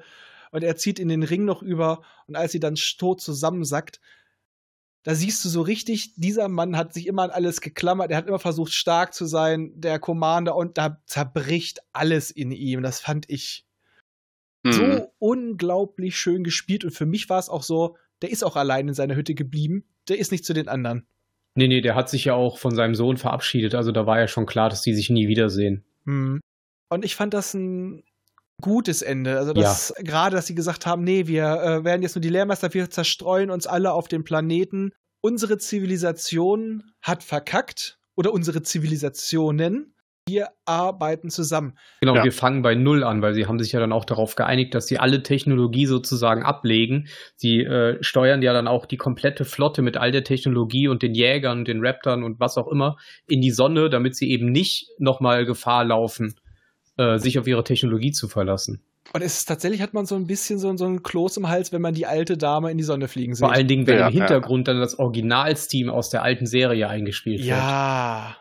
Und auch wenn, also der Kapitän, Admiral Adama, geht als letzter von Bord. Nein, nein, der ist ja nicht von Enders, der in der Badewanne liegt. Haben sie ihn nicht einfach den, den Rang gelassen? Ja, ich glaube schon. Aber äh, also, Hoshi war zumindest am Anfang, äh, am Ende immer noch Admiral. Ja, aber Hoshi, also die, die finden ja am Ende dieser, dieser Folge oder irgendwann in dieser Folge dieses primitive Volk und genau. Hoshi kommt so angelaufen und sagt dann, oh Gott sei Dank und gibt ihm einfach die, äh, die Admiralszeichen zurück, weil er eben sagt, ich, das war der schönste Tag in meinem Leben, als sie den Funkspruch gesendet haben und den Rendezvouspunkt bekannt gegeben haben. Und dann, ab dem Zeitpunkt ist der alte Mann dann doch wieder Admiral. Ja, und wenn er von Bord geht und eben in der Viper um die Galaktik herumfliegt, und das ist, ach, das ist so ein schöner Moment. Mhm. Ja, aber dann kann man auch so fragen, dann haben wir nämlich den Sprung irgendwann auch in die Zukunft. Und das, was wir irgendwie leider halb totgeschwiegen haben, was für uns selbstverständlich war, es gibt ja die ganze Zeit ein, ein ja, einen Zylon-Mensch-Hybriden, nämlich Boomer war ja einerseits auf dem Schiff, aber andererseits auch auf Neukaprika mit Hilo. Und äh, die beiden haben dort ein Kind gezeugt. Genau. Ja. ja. Und äh, dieses Kind ist halt auch immer so Dreh- und Angelpunkt. Und dieses Kind wird halt auch, wird dann so angedeutet, dass das quasi so der erste quasi gemeinsame Vorfahre von allen späteren Menschen ist. Dass, das, dass ja, sie das ja. über die Mitochondral-DNA festgestellt haben. Und dann dachte ich mir auch schon so, okay, also entweder hat sich dieser Hybrid mit den Menschen dort fortgepflanzt oder im Endeffekt haben doch die, äh, ich sag mal, die Kaprikaner haben doch irgendwann die äh, dort ansässigen Menschen verdrängt, weil ansonsten wird das ja nicht passen, dass sie der erste gemeinsame Vorfahre nee, ich glaube tatsächlich, es, es, soll so sein, dass sie sich mit den anderen quasi vermischt haben und dann, dass quasi die Kombination aus Zylonen, ähm, hier kolonialen und eben dieser primitiven Kultur zusammen die Menschen ergeben, die wir heute sind. Und am Ende sehen wir halt diese ganz tolle Szene auf einer, äh, auf einer Kreuzung, stark belebt und wir sehen Headbalter und Headsix die sich darüber unterhalten, ja, ob sie es diesmal schaffen werden und so weiter und warum sie denn so optimistisch ist. Und da erwähnt dann Hetzix Gott und da fand ich sehr schön nur von Headbalter. Du weißt doch, dass er nicht gerne hat, wenn man ihn so nennt. Ja. also im Endeffekt wird impliziert, es sind Engel, mehr oder weniger. Den Zylonengott gibt es im Endeffekt, aber was auch dann dabei rauskommt, dass das alles schon immer und immer und immer wieder äh, geschehen ist, dass die dass die organischen Lebensformen, in diesem Fall die Menschen, irgendwann anfangen, künstliches Leben zu erschaffen, dass sich das dann irgendwann, wie soll man es mal sagen, äh, emanzipiert, dass die beiden aufeinander knallen, sich versuchen gegenseitig auszulöschen. Mhm. Und dann geht es in irgendeiner Form mit den Resten immer wieder weiter und dass das wohl ein Spiel ist, was schon seit Äonen immer und immer und immer wieder läuft. Und Hetzix hat dann dieses Mal Gefühl, dieses Mal könnte es klappen, dass sie sich von Anfang an zusammenraufen, nicht wenn erst alles am Arsch ist. Und dann sehen wir nur zu den Klängen von Along the Watchtower, wie sich unsere Welt langsam immer mehr in die Richtung Robotik und künstliche Intelligenz entwickelt. Und das fand ich ein unglaublich stimmiges Ende. Ich hätte jetzt gesagt, du würdest sagen, es wurde gespielt in The Circle of Life oh Gott, erinnere mich nicht an diesen Film. Ich hasse König der Löwen. Es ist, es, vor allem im Deutschen. Ich kann den Synchronsprecher vom kleinen Simba nicht. Oh. Äh, also selbst wenn der heute noch ein Kind wäre und er würde dann so kommen, ich sehe mich links um, ich sehe mich rechts um, ich würde eine, äh, eine Packung Pfanner Eistee nehmen und dem Kind eine ins Gesicht ziehen. Ich krieg Aggressionen. Ich weiß nicht warum, aber ich krieg Aggressionen, wenn ich den kleinen Simba höre. Merkt man fast gar nicht. Nee, nö. Ich hätte jetzt gedacht, dass du den jeden Tag guckst. Ja. Bin ich, da bin ich aushäusig. Nein. Ähm, aber ich muss sagen, fand ich un unglaublich schön, das Ende, weil es auch so viel offen lässt. Du weißt nicht, ist es ein Prequel zu dem alten, ist es ein, äh, ein Sequel, was ist schon dazwischen geschehen? Ist Mass Effect auch ein Teil davon? Passt alles rein. ja. Zu diesem äh, Skelettmädchen, ich habe da so ein bisschen danach nachgedacht, weil, oder recherchiert, weil die haben das, die lesen das ja in so, ich glaube, National Geographic oder so ähm, ja. Zeitschrift. Und 2006 wurde tatsächlich ein, ein das älteste Mädchen entdeckt, so ein, so ein Skelett vom dreijährigen Mädchen, keine Ahnung, wie man es an dem Skelett feststellen kann. Und das ist dann eben, die wird äh, wurde Lucy's Baby genannt, weil irgendwie das da bis dato älteste Skelett Lucy genannt wurde. Lucy in the Sky with Diamonds lief damals und deswegen wurde dieses Skelett ah, Lucy genannt. Ah, okay. Und, und ich kann mir halt vorstellen, dass sie da dann sagen, okay, und das war eben dieses Zylon-Mädchen und deswegen also ich in meinem Kopf, aber vielleicht ist die Erinnerung auch schwammig, war es dann irgendwie, Athena oder sonst halt irgendwie, weil Het Six und Het Balta unterhalten sich ja auch und ihr Vater war ein Mensch und ihre Mutter eine Zylonin oder irgendwie sowas. Und das Ja. fand ich wunderbar, dass eben die, diese Einflechtung von de, dieser fiktiven Battlestar Galactica Geschichte in unsere Realität grandios. Mhm. Ja, also ich muss sagen, dieses Ende macht es halt auch so schön zeitlos. Ja. Weil du kannst auch sagen, das ist theoretisch eine andere Erde. Es ist zwar, wird zwar hier gezeigt, aber im Gegensatz zu dem alten mit 1980 ist dieses Ende zeitlos, weil es sind nur diese paar Sekunden und jeder kann sich mit diesem Ende selbst was denken. Ich fand auch so schön, dass es einfach nicht erklärt wurde, was mit äh, Kara war. Die war Die- plötzlich weg. Ja, sie, sie, sie hat ihre Aufgabe erfüllt. Für sie war es wichtig. Sie hat endlich ihre Aufgabe. Sie wirkte auch, nachdem sie endlich, äh, nachdem sie ja von den Toten quasi wieder da war. Sie wirkte mehr in sich ruhend. Sie wirkte nicht Mhm. mehr so äh, kaputt und gehetzt. Und sie lächelt nur und dann gibt's einen Schnitt auf Lee. Er sagt ihr was, Schnitt zurück und sie steht einfach nicht mehr da. Und es wird auch mit keiner Silbe weiter erwähnt. Es Ja. ist einfach so, alle haben ihr Ziel erreicht. Wortwörtlich und metaphorisch. Und das ist gut. Er sucht ja dann auch gar nicht nach ihr. Er, er, er weiß ja, was passiert ist quasi. Von daher fand ich das auch ziemlich gut. Ja, die beiden hatten doch eh auch eine sehr komische Beziehung untereinander. Das man kann man wohl sozusagen. sagen, Oh ja. ja. Weil, äh, Zum, zumal, weil Adama sie ja auch als seine Tochter angesehen hat. ja, ja, sie war ja so wie er früher. Genau, es gibt ja auch die Tochter von, äh, von Adama, gibt's ja in der Serie auch nicht. Also, Aber wo du eben zeitlos sagst, äh, für mich ist die Serie auch zeitlos, weil sie eben diese ganzen Probleme, die damit, oh, die ganze Scheiße, die darin thematisiert wird, die, die kehrt bei uns ja auch immer wieder.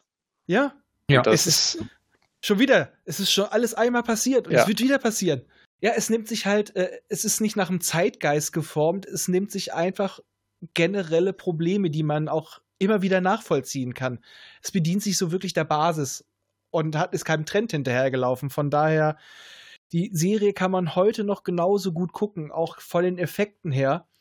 Ähm, natürlich sieht man es jetzt ein bisschen mehr, aber auch dieser ganze Stil, das im Weltraum hast du eine sehr gedämpfte Geräusche, aber auch in der Regel nur, wenn du in der Nähe von einem Cockpit bist. Du hörst es Mhm. quasi alles wie aus dem, äh, aus dem, dem, dem, dem, dem Helm. Ja, du Ja. hörst quasi nur über das Material des Schiffes, in dem, dem du dich quasi befindest. Also quasi die Schwingungen von dem Material, die übertragen werden. Richtig, das fand ich sehr schön, diese, ähm, schöner Kompromiss zwischen stillen Weltraum, wie zum Beispiel in Firefly und dem Wusch-Wusch, was du in allen anderen Cypher-Serien hast. Mhm.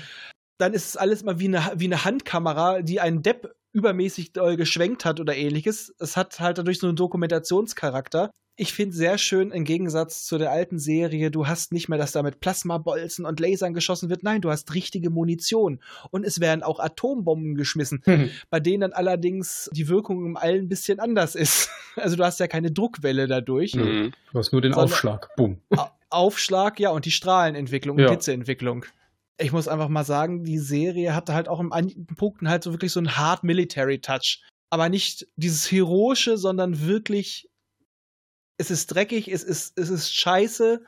Ich ziehe meinen Hut davor, weil andere Serien, die das danach noch versucht haben, Stargate Universe, ähm, haben das nicht hingekriegt.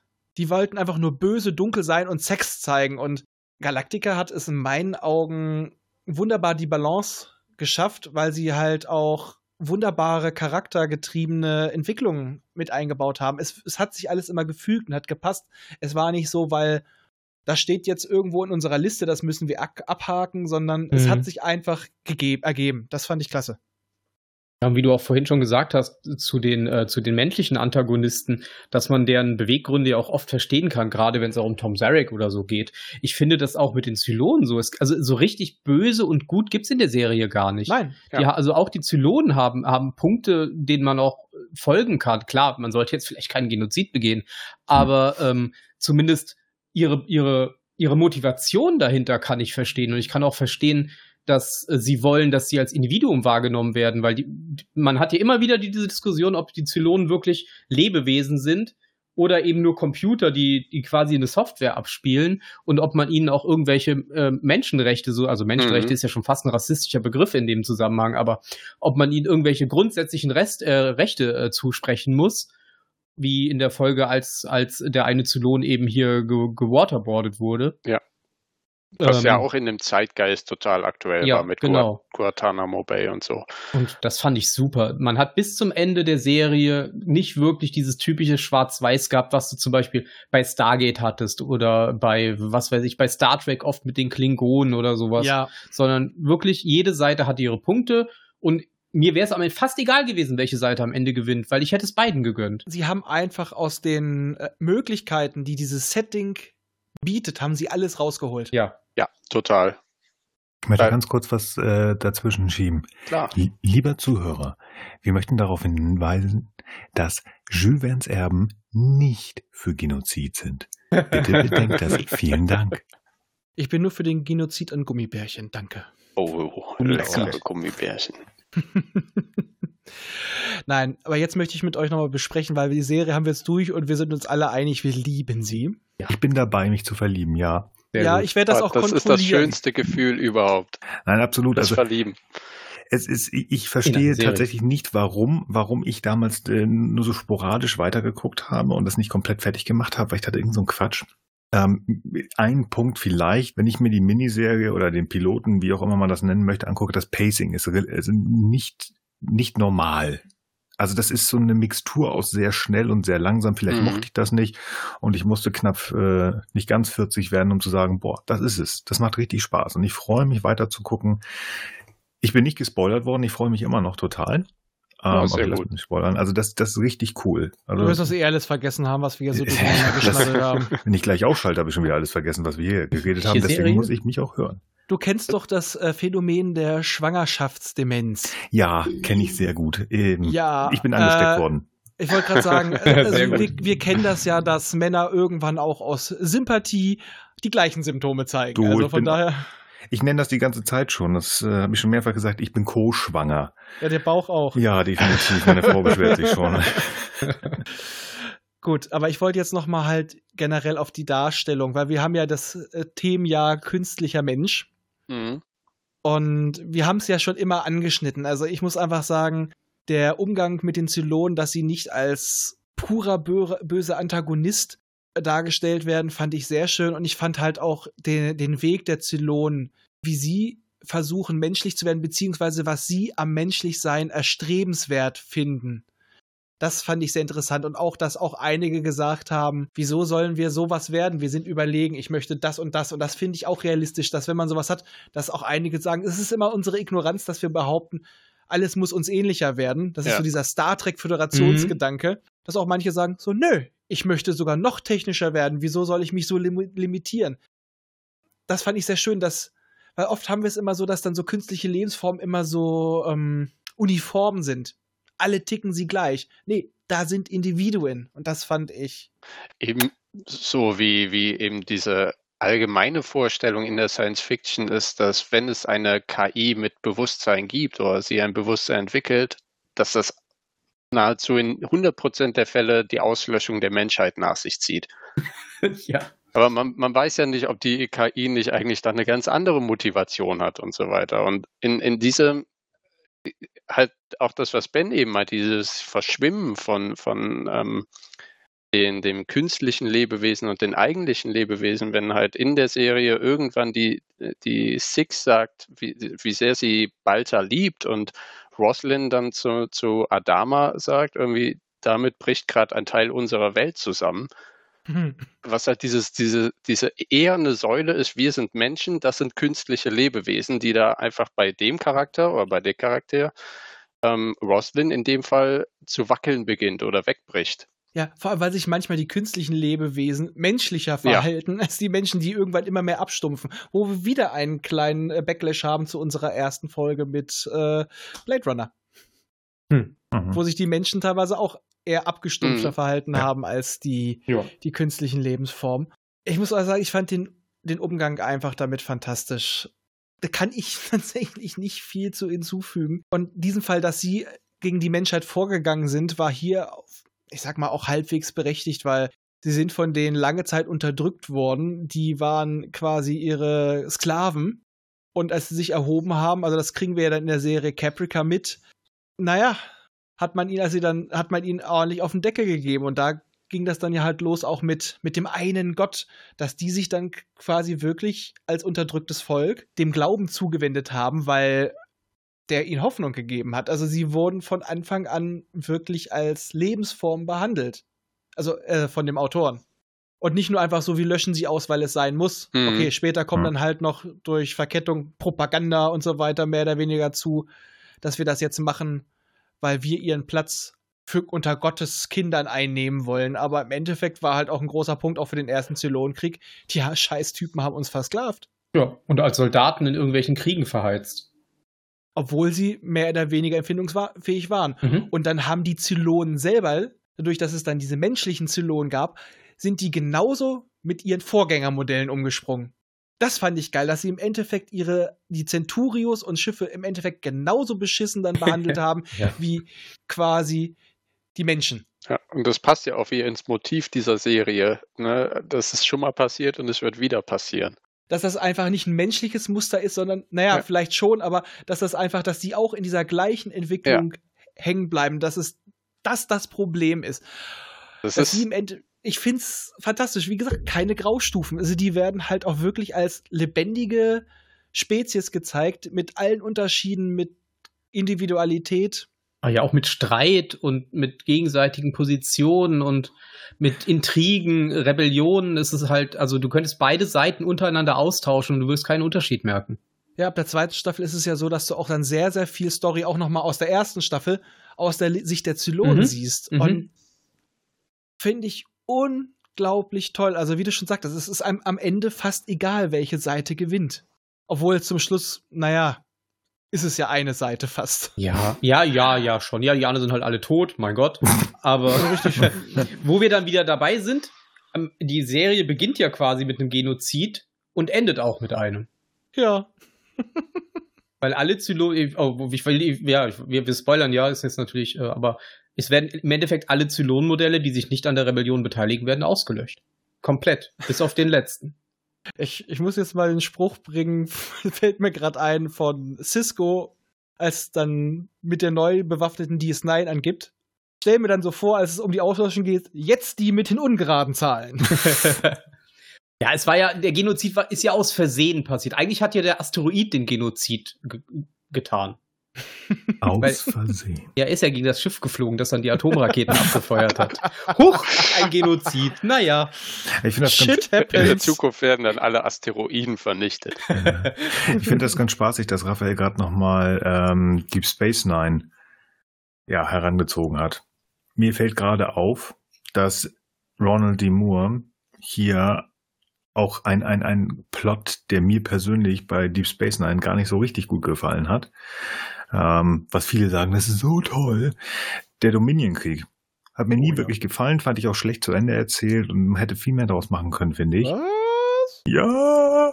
Ich bin da gerade ehrlich gesagt erst in Staffel 6, glaube ich, von DS9. Das ist eine, die ich gerade nachhole. Ja, Aber- Das finde ich gerade gut, dass es dann im Endeffekt einfach auf, wie es meistens ist, nicht eine Seite wird komplett zerschlagen, sondern man im Endeffekt läuft es auf Verhandlungen raus und äh, Politik. Und das fand ich eigentlich sehr realistisch.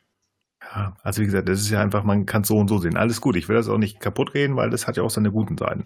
Aber wir ich, beide unterhalten uns irgendwann nochmal über Deep Space Nine. das machen wir und das wird sehr, sehr versöhnlich sein. Das wird sehr versöhnlich sein. Ich sage auch nicht, dass es äh, schlecht ist. Ich sage nur, und das tut mir jetzt wirklich leid, wenn ich das spoiler, das Ende dieses Kriegs ist einfach die größte Scheiße auf Erden. Ach, das ist Punkt. kein Spoiler.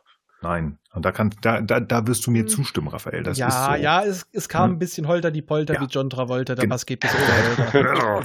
Und ich finde, das ist, ähm, und auch gerade so unter diesen verschiedenen, wenn wir jetzt die ähm, verschiedenen Einheiten äh, uns angucken bei den Zylonen und da vielleicht die verschiedenen Spezies, Spezies innerhalb äh, des Dominions sich angucken, finde ich das mit, mit den Zylonen nochmal besser. Also da konnte er nochmal besser auspacken, mehr machen Mhm. und ähm, Naja, Er da hat- hatte er hat- er auch das komplette Sagen. ja, genau. Ja gut, ich meine, er hatte ja nur Ira Stephen Byrne neben sich sitzen und dem ist ja auch weitestgehend alles egal. Hauptsache, Nur- Sache ist- Naja, naja, naja, so ist es nun auch nicht. es musste ihm gefallen. Alles gut. Ja, Ähm, und ich glaube, da hat er einfach angefangen und diesen Teil hat er einfach mitgenommen. Und wie gesagt, es ist ja nicht schlecht. Ich habe nicht gesagt, dass es super schlecht ist. aber ich muss auch sagen, er hat eine meiner Lieblingsfolgen bei DS9, die ich auch letztens mit Gregor Mhm. in Dinge von Interesse besprochen habe, hat er fast komplett als Hauptautor mitgesch äh, hat er die geschrieben, nämlich Dr. Begiers Geheimnis. Als er Mhm. nämlich äh, dann äh, als offenbart wird, dass er gentechnisch Ja. manipuliert ist. Spoiler! ähm, Nein. Da war ich Und- schon. Sehr gut, dann ist ja alles gut. Und ich sage mal, das ist eine meiner Lieblingsfolgen und ähm, die ist einfach grandios. Und da hat er, äh, naja, da war er Hauptautor. Also damit hat er alles wieder rausgeholt für mich. Ja, die ist schon gut. Die ist schon gut. Nein, nein, nein. Aber wie, das, das fällt mir nur auf. Da sind halt Anleihen drin. Und ich finde einfach in, in äh, Battlestar Galactica hat das nochmal genommen und gerade geschliffen. Ja, Und, Und, echt schön und, noch, und was noch ist, er hat die Klingonen wieder cool gemacht. Der Mhm. ist, der ist bei den, Mhm. der ist Ja. für die ganz, die fast alle Klingonen-Folgen verantwortlich. Das stimmt. Ich Also- ist eine dann geile bei, Sau. bei, bei Discovery wieder Bei was? ihre Haare verlieren. Und Bei so. was? Du meinst- Also, Ja, die Du kommen ja meinst- wieder. Du meinst, dass die, äh, die, die Jungs, die mit dem Hinterkopf atmen und zwei Penisse haben. Und dann meine Frage, haben die auch zwei Muschmusch? Und wie sieht das aus? die und wie sind die Weltalls. und wie sind die Penisse angeordnet? Nebeneinander oder übereinander? Das nimmt hier Ausmaße an, Freunde. Nein, die sind wie bei Alien ineinander mit den Mündern. Oh, ich krieg eine Erektion, dann macht die Erektion so. So, das Niveau, es musste auch nochmal gesenkt Ja, werden. genau. Die letzte Folge war einfach so voller Niveau, da mussten wir heute das ein bisschen rauslassen. Also die neuen Hörer haben wir jetzt schon wieder direkt verloren. Das ist Sehr gut. Ach Quatsch, die haben auch, die, die haben sich auch andere Folgen angehört. Die haben sich auch schon unsere Folge zu äh, 80.000 Meilen unter dem Meer angehört und die war schlimmer. Oh nein, die war toll. Und, und, ja, aber vom Niveau. Ja, Schlimmer und- bisher. Dein schlimmster Tag bis jetzt. ähm, die haben auch die Folge über Edward mit den Scherenhänden überstanden. Die war Oh. echt. Oh, die muss Ja, ich mir anhören. Den Film finde ich eigentlich ganz cool. Ja, ist, ich kann dir nur mal schon mal spoilern. Der Film ist für mich nicht gut gealtert. Oh, ich habe ihn lange, lange nicht mehr gesehen. Ich auch nicht. Und das, das, da kam das böse Erwachen. Vielen Dank, vielen Dank nochmal, Raphael, dafür, dass ich mir das antun durfte. Ja, Vielen ich Dank. auch. Ich habe ich hab dafür Gel auch Geld ausgegeben. Nein. Ähm, jetzt kommen wir aber noch mal dazu, wodurch wurde die Serie inspiriert? Sieht man da gewisse Sachen, abgesehen natürlich vom Original, die damit eingeflossen sind? Ja, also für mich tatsächlich so ein bisschen der Dominienkrieg. Der ist da mit drin. Echt? Ja, ich, ich, ich erkenne äh, in, in den Zylonen so ein bisschen das Dominieren. Die Hm, verschiedenen, ja, was ich gerade schon sagte. ja, so die, haben, die haben schon so verschiedene Charaktere, das stimmt schon, in, in ihren Baureihen auch. Wenn du, wenn du die Centurions nimmst, das sind so ein bisschen die Gemma da, die einfach wirklich nur ganz stumpf los, mach, mach, mach. Ähm, Mhm. Dann hast du die, die zwölf oder von mir aus auch die Final Five. Hm, nicht so unbedingt, aber das, das also die, die menschlicheren äh, äh, Zent- äh, die dann halt als, ähm, als, als äh, Wechselbelger so ein bisschen zumindest. Ja, die haben, die haben auch, also diese menschlichen Zylonen in sich ja noch so ein bisschen Unterscheidungen mit Leoben als, also den Leoben, die Leoben-Modelle, die wir kennen, ähm, dieses prophetische, dass er Kara Trace antreiben will, über sich hinauszuwachsen, dann eben Cavill, der, den, den ich auch so als das Wechselbalg-Analog sehen würde, oder ähm, eben dieses neugierig Kuriose von, von der Six. Die haben so Nuancen in sich schon, die, die sie unterscheiden, auch wenn sie eben alle diese menschlichen Zylonenbaureihen sind.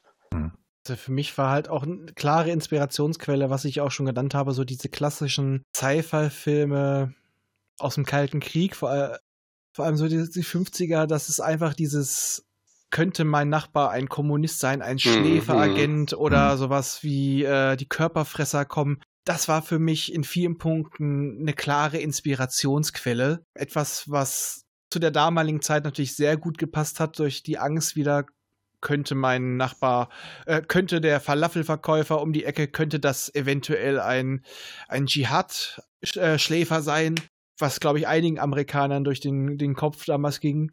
Und andere Inspirationsquelle ist, glaube ich, das, ja, durch Ronald D. Moore halt auch, was Voyager hätte sein können. Ja, ja. Und ansonsten finde ich, hat es sich primär einfach auch wirklich äh, klassischen Erzählstrukturen bedient. Also ich, ich sehe sonst nicht wirklich klare Vorbilder. Ich weiß nicht, ob ihr da noch irgendwas gesehen habt. Boah, also medial fällt es mir gerade auch schwer. Ich finde so im, in der unterliegenden Philosophie mit diesem ähm, ist schon mal passiert, wird wieder passieren, einfach Friedrich Nietzsche mit also spricht da so ziemlich draus mit dem, was er eben als ewige Wiederkunft immer äh, beschrieben hat. Diese Theorie, dass in dem Universum die Existenzen wiederkehrend sind und das immer im, in der gleichen Form irgendwo im Universum. Und das wird ja vor allem gegen Ende dieser Serie einem ziemlich auf die Nase gedrückt. Und, und, und noch mehr Nietzsche, aber da, da interpretiere ich vielleicht viel zu viel rein in dieser Serie. Ist das, ist, ist halt diese Idee vom, ich Übermensch, ne, das wird ja nachher, das ist an, an sich hatte Nietzsche das ja als den vollständigen Menschen gedacht, der halt über sein jetziges negativ koloriertes Ich hinauswächst. Und da dachte ich eben in der letzten Folge diese Synthese aus den, den entwickelten Menschen, die geflohen sind und auf der Erde angekommen sind, den Zylonen mit eben dieser ursprünglichen Rasse, also dass sie da diesen Kreislauf aus, wir machen eine Kolonie, dann erwachsen wir, dann gibt's wieder Krieg und so weiter, bewusst durchbrochen haben, dass sie da eben in, in die Rolle dieses Übermenschen kommen oder Idealmenschen, ne? weil Übermensch hat ja leider durch andere geschichtliche Ereignisse diese, ja, auch eine negative Bedeutung bekommen. Beziehungsweise, dass sie selber gemerkt haben, sie können diesen Status vielleicht nicht erreichen, aber sie können diesem Volk die Möglichkeit ja, geben. Ja, ja. Hm, finde ich ein schöner Gedanke. Ist mir gar, also da auf den Trichter bin ich noch gar nicht gekommen, aber finde ich sehr schön. Gut, dann halt auch noch, in welchen Punkten hat die Serie die folgende Science Fiction beeinflusst? Also ich habe ja schon genannt, das muss ich gleich reinwerfen, Mass Effect. Weil da ist auch das wiederkehrende Thema, dass die biologischen Lebensformen ja künstliche schaffen, die sich irgendwann auflehnen, zu mächtig werden und dann die biologischen diese zerstören wollen. Und da gibt es dann ja in diesem Fall aber als äußere Kon Kontrollinstanz eine ja, künstliche Lebensform, die Reaper. Mhm. Oh ja. Und das verläuft auch immer und immer und immer wieder im, in Zyklen. Und man hat ja dann im dritten Teil auch die Möglichkeit zu sagen, wie es endet. Und da gibt es ja mehrere. Entweder wir lassen die Menschheit draufgehen, wir kämpfen trotzdem weiter, oder wir haben das Syntheseende, was wir dann ja in der Serie haben. Wir fusionieren zusammen um den Kreislauf zu durchbrechen. Das ist für mich klar von Battlestar inspiriert. Mhm. Also kam ein paar Jahre später so ziemlich äh, zum Ende raus der Serie. Und mich würde es wundern, wenn da nicht einige Gedankengänge mit übernommen wurden. Vor allem im zweiten Teil wurde es ja klar. Im ersten noch nicht so richtig, ab dem zweiten. Und der ist meinen Augen ganz, ganz klar von Serien wie Battlestar inspiriert. Seht ihr noch andere Serien oder Werke der Science Fiction, die davon vielleicht irgendwas mitgenommen haben? Hm. Hm, ich überlege auch gerade. Also ich sehe, ich sag mal auch, die haben auch einen visuellen Stil geprägt, Handkamera im Weltraum mhm. und so weiter. Also so Pseudorealismus, das hat die Serie ganz groß mit reingebracht. Ja gut, auf der anderen Seite, oh, jetzt muss ich lügen, aber war das nicht, ich wollte gerade Serenity sagen, Firefly, die nicht, waren die vorher oder waren die nachher? Ich glaube, die waren vor, aber das hat einfach nicht so einen Impact gehabt. Nee, nee, also, nicht, da könnten sie selber geguckt haben, aber ähm, ja, beziehungsweise die hat die schon, beziehungsweise hat die Serie es auch wieder so reingebracht, dass es mehr realistischer, ein bisschen Anführungsstrichen abgefuckter sein darf mhm. im Fernsehen. Mhm. Also dieses, was Deep Space Nine schon so ein bisschen, aber da sah es auch meistens immer zu schnell wieder perfekt aus. Und das war eine Serie mit Konsequenzen, wo auch die Leute ein bisschen dreckig sein durften, mhm. nicht die strahlenden Helden. Die meisten Serien, die es danach versucht haben, haben es meistens so überzogen. Ich erwähne nochmal Stargate Universe. Oh mein Gott, an sich nettes Grundkonzept, aber ihr habt gedacht, es reicht. Alle gucken sich böse an, sind zynisch, schreien sich an, es ist dunkel und es wird gefickt. äh, da, hm. Beschreibt doch eigentlich die Serien der letzten drei, vier Jahre ziemlich genau. ja, siehst du, das, das, das kreiden wir jetzt Battlestar an, das habt ihr uns gebracht, beziehungsweise das schlechte Kopieren. genau. Mhm. Die, dann hätten sich nur noch mehr äh, eine Scheibe an den Raumschlachten und so weiter von BSG abschneiden können. Weil ja. auch da, finde ich, ist es grandios. Da, Wucht dahinter. Ja, eben. Da, die haben noch eine Wucht. Aber vielleicht liegt es daran, dass sie eben noch mit, mit halt diesen Raketen oder Geschosswaffen kämpfen, was auch immer. Aber Laser Pew Pew aus ähm, in anderen Science-Fiction-Raumkämpfen, zum Beispiel eben auch in Discovery, die sind, also, boah, Bayern. Ja, ja, man hat aber auch dazu zu Raketen und wirklich geschossen. Man hat einen Bezug dazu. Man kann sich eher vorstellen, was das für einen Impact hat. Ja. Nicht sowas wie sowas Fiktives wie ein Phaser, der auf Schilde trifft. Ja. Hier gibt es keine Schilde. Hier wird maximal eine Genau, Panzerplatte genau. vor die Luke Mhm. gefahren. Nicht halt Das Schilde war's. bei 40 Prozent. Das, das hat halt irgendwie, das trägt null Bedeutung mit sich. Für Nee, mich wenn auf hier- jeden Fall. Ich sag mal, wenn hier eine Panzerplatte halb durchbrochen ist, dann ist sie im Arsch. Man kann nicht replizieren, man kann sie Mhm. vielleicht schweißen. Das war es. Und hier ist es auch, hier gehen Menschenleben drauf. Das ist ja auch das, was die Serie am Anfang so, so grandios macht. Man hat immer im Vorspann die aktuelle Zahl der Überlebenden und die verändert sich auch passend Ja. zu dem, was passiert. Mhm. Einmal geht sie hoch, als ein Kind geboren Hm. wird. Ja, und sehr oft geht sie runter. Ja. Also sie hat in so in den Mainstream-Serien zu sehr viel Realismus beigetragen. Mhm. Also das auch über Sachen wie 24 und so weiter rauszubringen. Ich weiß es nicht, ob das eine der ersten Serien war, aber auch mal, dass es kein Happy End gibt, finde ich.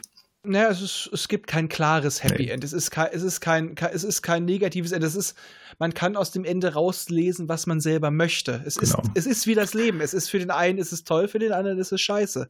Also häufig ist es ja sonst so, dass es irgendwie offen ist oder halt äh, ein sehr positives Ende.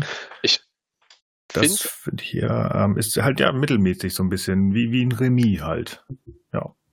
ich finde es eine ziemliche Botschaft an, an halt uns als Zuschauer, weil es ja dann plötzlich in unsere Gegenwart springt und ne, Head Six und Headbalter sagen, ah, wie wird es diesmal verlaufen? Und dann schwenkt die Hm. Kamera ja noch auf diesen Bildschirm, wo die ersten Entwicklungen der Robotik gezeigt werden mit äh, ja, den, den ersten Gehversuchen von Robotern und Roboterdienern.